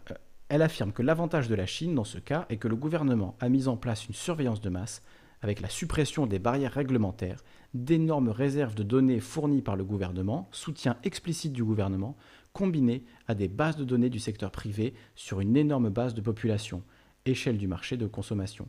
Selon le document, la Chine est donc sur le point de dépasser les États-Unis en matière de reconnaissance faciale et d'image ainsi que de biométrie.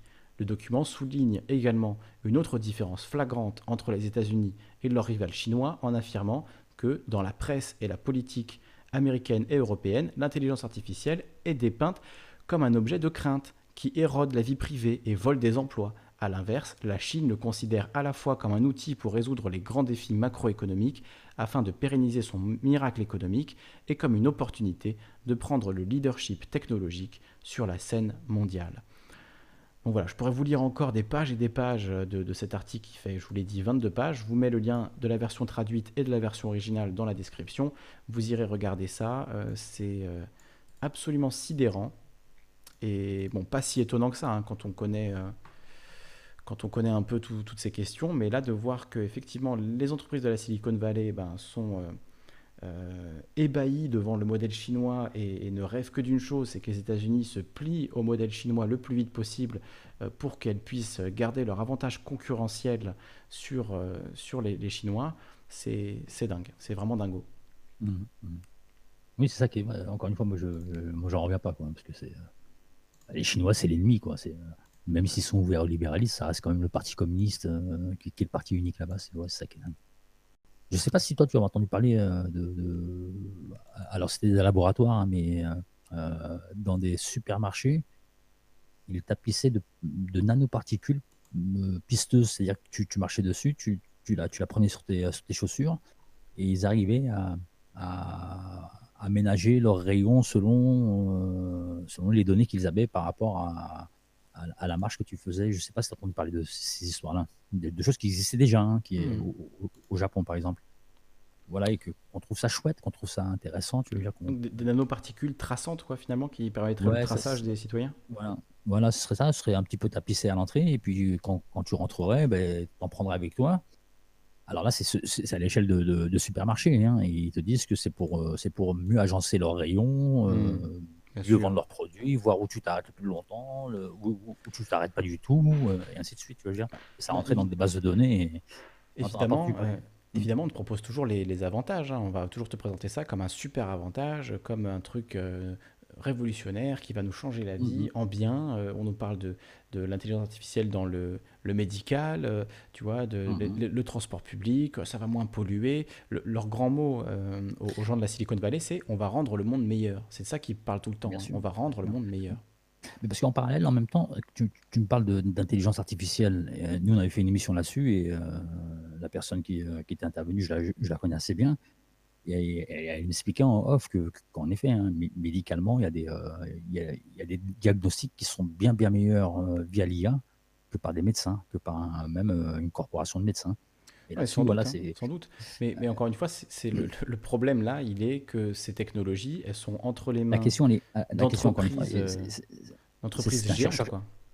C'est un chercheur qui me le disait. Hein, il me disait la question, elle est démocratique. Qui décide de quoi Qui décide de, quand, de, de, ce, qu'on fait de cette, euh, de cette technologie Encore une fois, tu vois, on revient toujours sur la politique.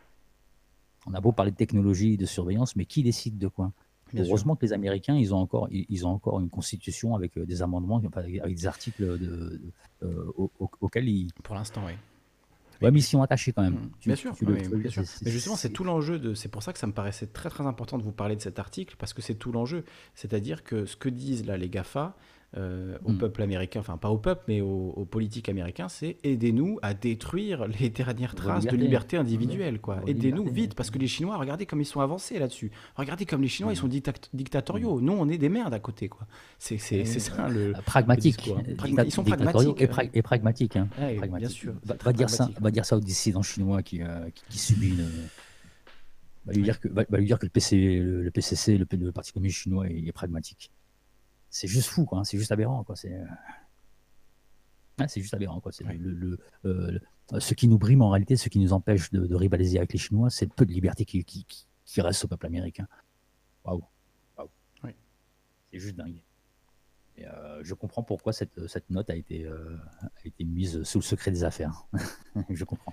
Et bravo, bah, bravo à cette équipe. Voilà, bravo à cette équipe qui a réussi à, à, la désarchiver, à la, je sais plus comment, j'ai plus le terme, à la, déclassifier, oui. oui. vous l'avez là, du coup, vous pouvez le lire. Hein, je vous mettrai le lien d'article. Vous avez donc, euh, pour ceux qui parlent anglais, vous pouvez aller regarder. Euh, euh, donc on voit, on voit voilà, tout, un, tout un article voilà, qui nous explique que euh, dans les médias occidentaux, euh, on critique beaucoup le, système de crédit, mais en fait, c'est pas ça. Euh, il y, a, y, a, très peu de, de, villes qui l'utilisent pour l'instant, et en fait, c'est génial parce qu'il y a une blacklist des gens en qui on peut pas avoir confiance, et ça marche plutôt bien. Il faut, faut, vraiment le regarder concrètement. Enfin, c'est mmh. hallucinant, quoi.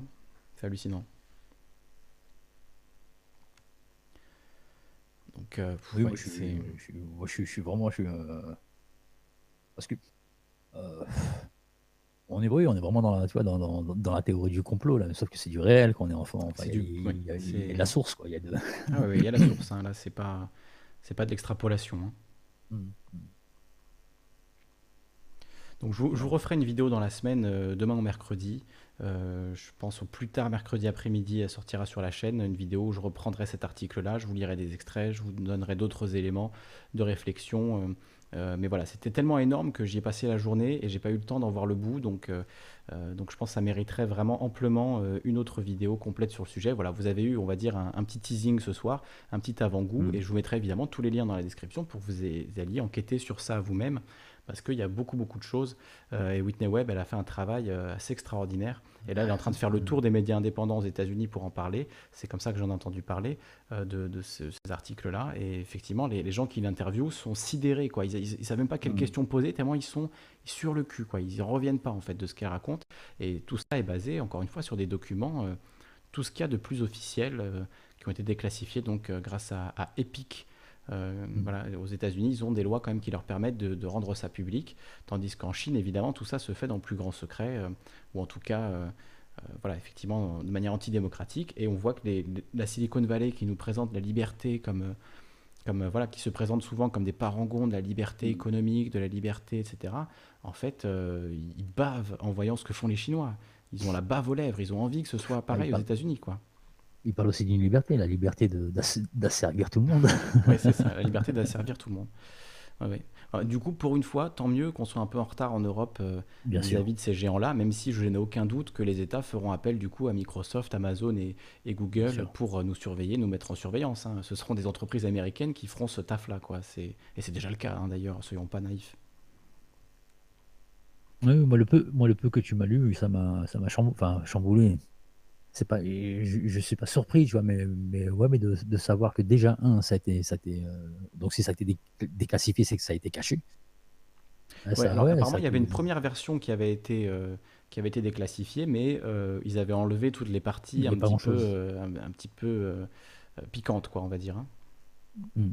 Oui, parce que là, ils appuient sur le, sur le fait que, attendez, il y a un modèle de dictature à l'autre bout du monde qui est en train de prendre tous les marchés. Hein. Il faut, et c'est ça. qui est, ça qui est intéressant en réalité. Hein. Ça.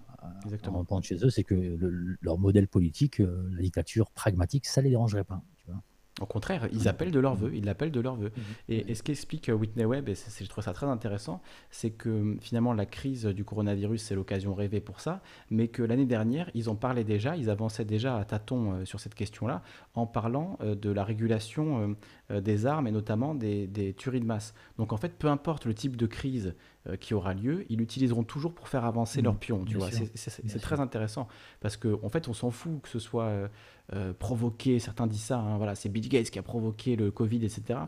À la limite, on s'en fout. Si on a si on a des preuves pour en parler, moi j'en parlerai le premier, il y a aucun souci. Mmh, mais pas besoin d'aller extrapoler dans ce sens-là. Si demain c'est des attaques terroristes, ils se serviront du terrorisme. Si demain c'est une épidémie de cancer ou de je ne sais pas quoi, ils le prendront. Ils prendront toutes les crises possibles pour justifier leur vision du monde et justifier leur hégémonie numérique et leur hégémonie euh, sur l'intelligence artificielle et sur évidemment la, vie des citoyens. Donc, euh, hmm. Donc euh, peu importe la crise. Hein.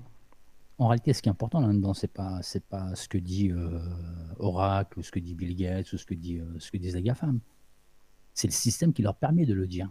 C'est ça qui est hmm. important.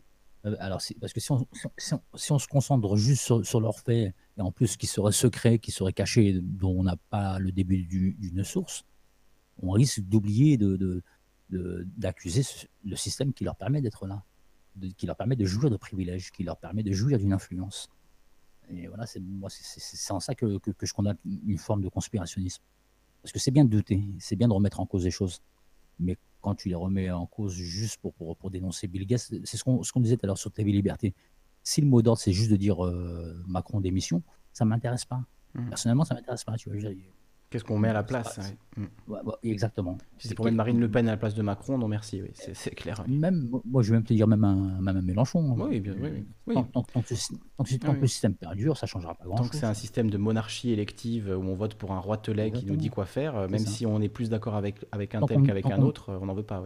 tant qu'on me dit mort au roi et qu'on me dit pas mort à la monarchie, c'est on n'est pas, tu vois, on n'est pas. Moi, je préfère qu'on me dise mort, à la monarchie. Là, au moins, c'est plus explicite, même mm. si je suis pas, tu vois au moins, on parle de système, on ne parle pas d'un gars qui représente ce système-là. Donc les GAFAM ne représentent qu'un euh, ultralibéralisme qui, de toute façon, hein, c'est expliqué par, par, par, de grands penseurs. Hein. De toute façon, le capitalisme en roue libre, débouche automatiquement à des catastrophes, à du fascisme, à, la, de la dictature, à de l'autoritarisme. Ça a été, euh, ça a été mis en, en, écrit par de grands penseurs.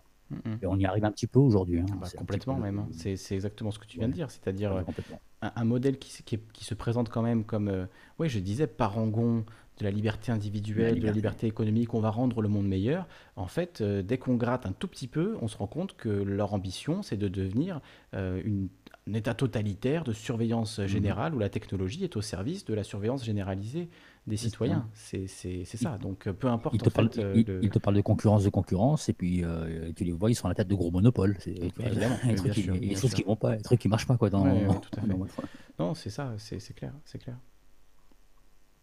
On parlait de la dernière fois, on, parlait de, de, de, de, la privatisation des bénéfices et de la socialisation des, des, des pertes. C'est toujours la même chose. Tu vois, c'est voilà. Ce qui m'importe, moi, c'est pas la BNP, c'est pas, c'est pas les GAFAM, c'est ce que tu disais, euh, je pense, hein, on est d'accord là-dessus. Hein. Ce qui m'importe, c'est le système, comment il mm-hmm. fonctionne. Et, quand, on, quand on désigne les, les, perversités de Bill Gates, peu importe que ce soit vrai ou faux, on, risque de perdre de vue euh, ce qui a fait naître Bill Gates. Ah oui. Oui, ce que j'en vois certains qui disent euh, mettons Bill Gates en prison, etc. Mais en, soi, ça ne changera pas grand-chose. Si demain c'est Eric Schmidt à la place, ou c'est euh, la patronne d'Oracle, ou, euh, ou des, des, patrons de Goldman Sachs, etc. si, alors, il faudra faire tomber Goldman Sachs, mais du coup, ce sera JP Morgan. Donc, on fera tomber. si on ne change pas le système profondément et qu'on n'empêche pas ce type d'hégémon d'arriver, forcément, on restera dans la même merde. Hein. Ça, c'est clair et net. Bien sûr, hein. bien sûr. Bien sûr, une banque, si, tu citais Goldman Sachs, euh, ils ont tous, euh, ils ont tous été d'accord pour, pour flinguer une banque, pour se sauver tous en 2008. Hein, c'est laquelle? C'est Lehman Brothers qui a, qui, a, qui, a, disparu comme banque, c'est ça? Oui, Lehman Brothers qui a, qui a eu la bombe entre les mains en mauvais moment. Et voilà, à qui on a refourgué toutes les, toutes les saloperies. Ils, ils, étaient d'accord, hein, ils étaient pas, bon, ça les a fait un petit peu chier parce que ils ont, ils ont joué au jeu, ils ont perdu. Hein, voilà, c'est le jeu même eux seront d'accord pour dire Ah, ouh, euh, les Lehman Brothers, ouh, dégueulasse. Ils seront les premiers à, venir hurler avec toi en disant Tu as raison. oui. Mais si ça avait été Goldman Sachs, on aurait dit Lehman Brothers, euh, ce terrible, tu vois, terrible banque, euh, et Goldman Sachs, les pauvres, ils ont perdu. Tu vois, c'est peu importe le. Enfin, c'est même si on sait que Goldman mhm. Sachs, ils ont bien réussi à placer leurs pions partout, même dans le gouvernement de Trump. voilà. Ouais, ouais. Elena qui nous dit Eh bien, pour changer tout ça, bon courage, c'est un combat titanesque. Et eh bien, justement, on en parlera ben, vendredi. On se dit vendredi pour, euh, pour l'émission des 5000 abonnés, puisqu'on a dépassé les, les 5000. Donc, bravo, euh, bravo, On se dit vendredi soir pour une émission donc 100% positive, où on ne parlera que de solutions, comment changer les choses, euh, on parlera pas, on arrêtera de critiquer tout ce qui va mal. Ça, on le fait à chaque émission. Je pense que voilà, on, est tous euh, au courant. On continuera à le faire évidemment. Hein. on apporte des solutions. On dit qu'il y a des choses qui existent. On dit que PeerTube existe. On dit qu'il euh, y a des mais comment, euh, comment les mettre en place? C'est ça, ça le, ce sera ah ça l'enjeu de la, discussion, tu vois. Euh, même pas simplement parler, voilà, il existe telle et telle solution, on peut faire des éco-villages, on peut faire tout ce qu'on veut. Comment est-ce mm. que concrètement on, change le système? Ça va être vraiment ça la discussion de vendredi. Euh, donc ça arrive de nous amener dans plein de directions différentes, mais voilà, on va. Ça, va être chaud. On va concentrer la discussion là-dessus, sur comment, comment on s'organise, comment, qu'est-ce qu'on qu'est-ce qu'on fait et mm. dans quel but. Hein. Le but me semble quand même très important. mais voilà, si on établit ce but, comment on y, a, comment on y arrive, mm. euh, qu'est-ce qu'on fait. Et donc, euh, on fera, je, ferai, je mettrai à l'écran une liste des possibilités et on en discutera tous ensemble. J'espère que vous serez nombreux et nombreuses à intervenir parce qu'encore une fois, moi, j'ai pas vocation euh, à, vous dire quoi faire. Hein. Le but, c'est qu'on avise de tout ça collectivement. moi, je crois en la démocratie. Je ne crois pas effectivement, comme on le disait, mm. en, en des leaders, en des chefs. je crois en la démocratie profondément. Donc, le but, ça va être d'aviser tout ça ensemble. J'ai pas de réponse clé en main. Euh, le but, c'est de, trouver un consensus sur euh, les solutions qu'on peut utiliser. Ça va être tout un programme, mais je pense que ça va être une belle émission. J'espère en tout cas, et je compte sur vous pour être là. Donc, euh, on se dit vendredi soir, 21h, pour, pour parler de tout ça. Très bien, je, je souscris, je suis d'accord. ok, bah, ce sera le, prochain rendez-vous dessus en direct. Peut-être qu'il y en aura d'ici là, mais je le mettrai dans le, dans le planning tout à l'heure sur le Discord. Donc, comme ça, on, on, ancre ça dans le marbre. Voilà, moi je te souhaite juste euh, bonne continuation, ne lâche rien, fais, ce que tu as à faire, tu le fais très très bien. Et... Bah, merci trop fou. Voilà, je, merci, t'encourage à continuer. Bah, moi je t'encourage à continuer également. Euh, est-ce que tu veux nous dire un mot de ce qui va se passer sur Canal Concorde mercredi? Ah, ça a coupé, je t'entends plus. Est-ce que tu veux nous dire un mot de ce qui va se passer sur Canal Concorde ce mercredi? Alors ce mercredi, euh, nous sommes en contact avec euh, Fadi Kassem, qui est, euh, le, on va dire le numéro 2, j'aime pas l'appeler comme ça, bon, c'est comme ça qu'on le dénomine, qui est du PRCF, du pôle de renaissance communiste en France. Et donc il va venir nous parler des acquis, des conquis qui existent et de l'histoire du mouvement ouvrier en France de ce qu'il a conquis, de ce qui existe déjà et sur quoi on peut s'attacher déjà dorénavant, nous euh, qui n'avons que notre force de travail pour, euh, subsister. Hein. Parce que c'est moi, c'est euh, ce, cette partie du peuple qui m'intéresse. Hein. C'est ceux qui, sont obligés d'aller chercher du travail, qui sont obligés d'aller s'employer. Comme, lui était, est, historien, il, est intéressé par l'histoire des révolutions, il va pouvoir nous expliquer un petit peu comment les, les, les, conquis se sont arrachés et n'ont pas offerts, qu'il n'a pas fallu seulement tendre la main. Voilà. Je, voilà, j'espère être euh, bien, bien clair. bon, venez voir et vous verrez. Et puis euh, venez poser vos questions sur Canal Concorde. Venez nombreux sur Canal Concorde, mercredi soir à 21h. Et eh ben, je pense que je, je participerai à l'émission aussi. Oui, bah, tu, fais partie du collectif. Hein, je fais partie du collectif. Je, te dis, euh, voilà, parce que la, semaine dernière, euh, c'était l'anniversaire de mon épouse, donc euh, j'avais passé mon tour, mais cette semaine, normalement, toujours confiné. Bon anniversaire, Eva. bon anniversaire. Un bon anniversaire. anniversaire. Oui, Je lui dirai, elle fait dodo. Et, tu as bien raison. il faut, il faut, ah, il faut quand même profiter pour ceux qu'on aime. Exactement. C'est important. Exactement. Mais là, ce mercredi, a priori, j'ai rien de, rien de prévu, donc on fera ça. Canal Concorde, 21h ça risque d'être une belle émission aussi. Je, pense, je pense que ça peut être très intéressant.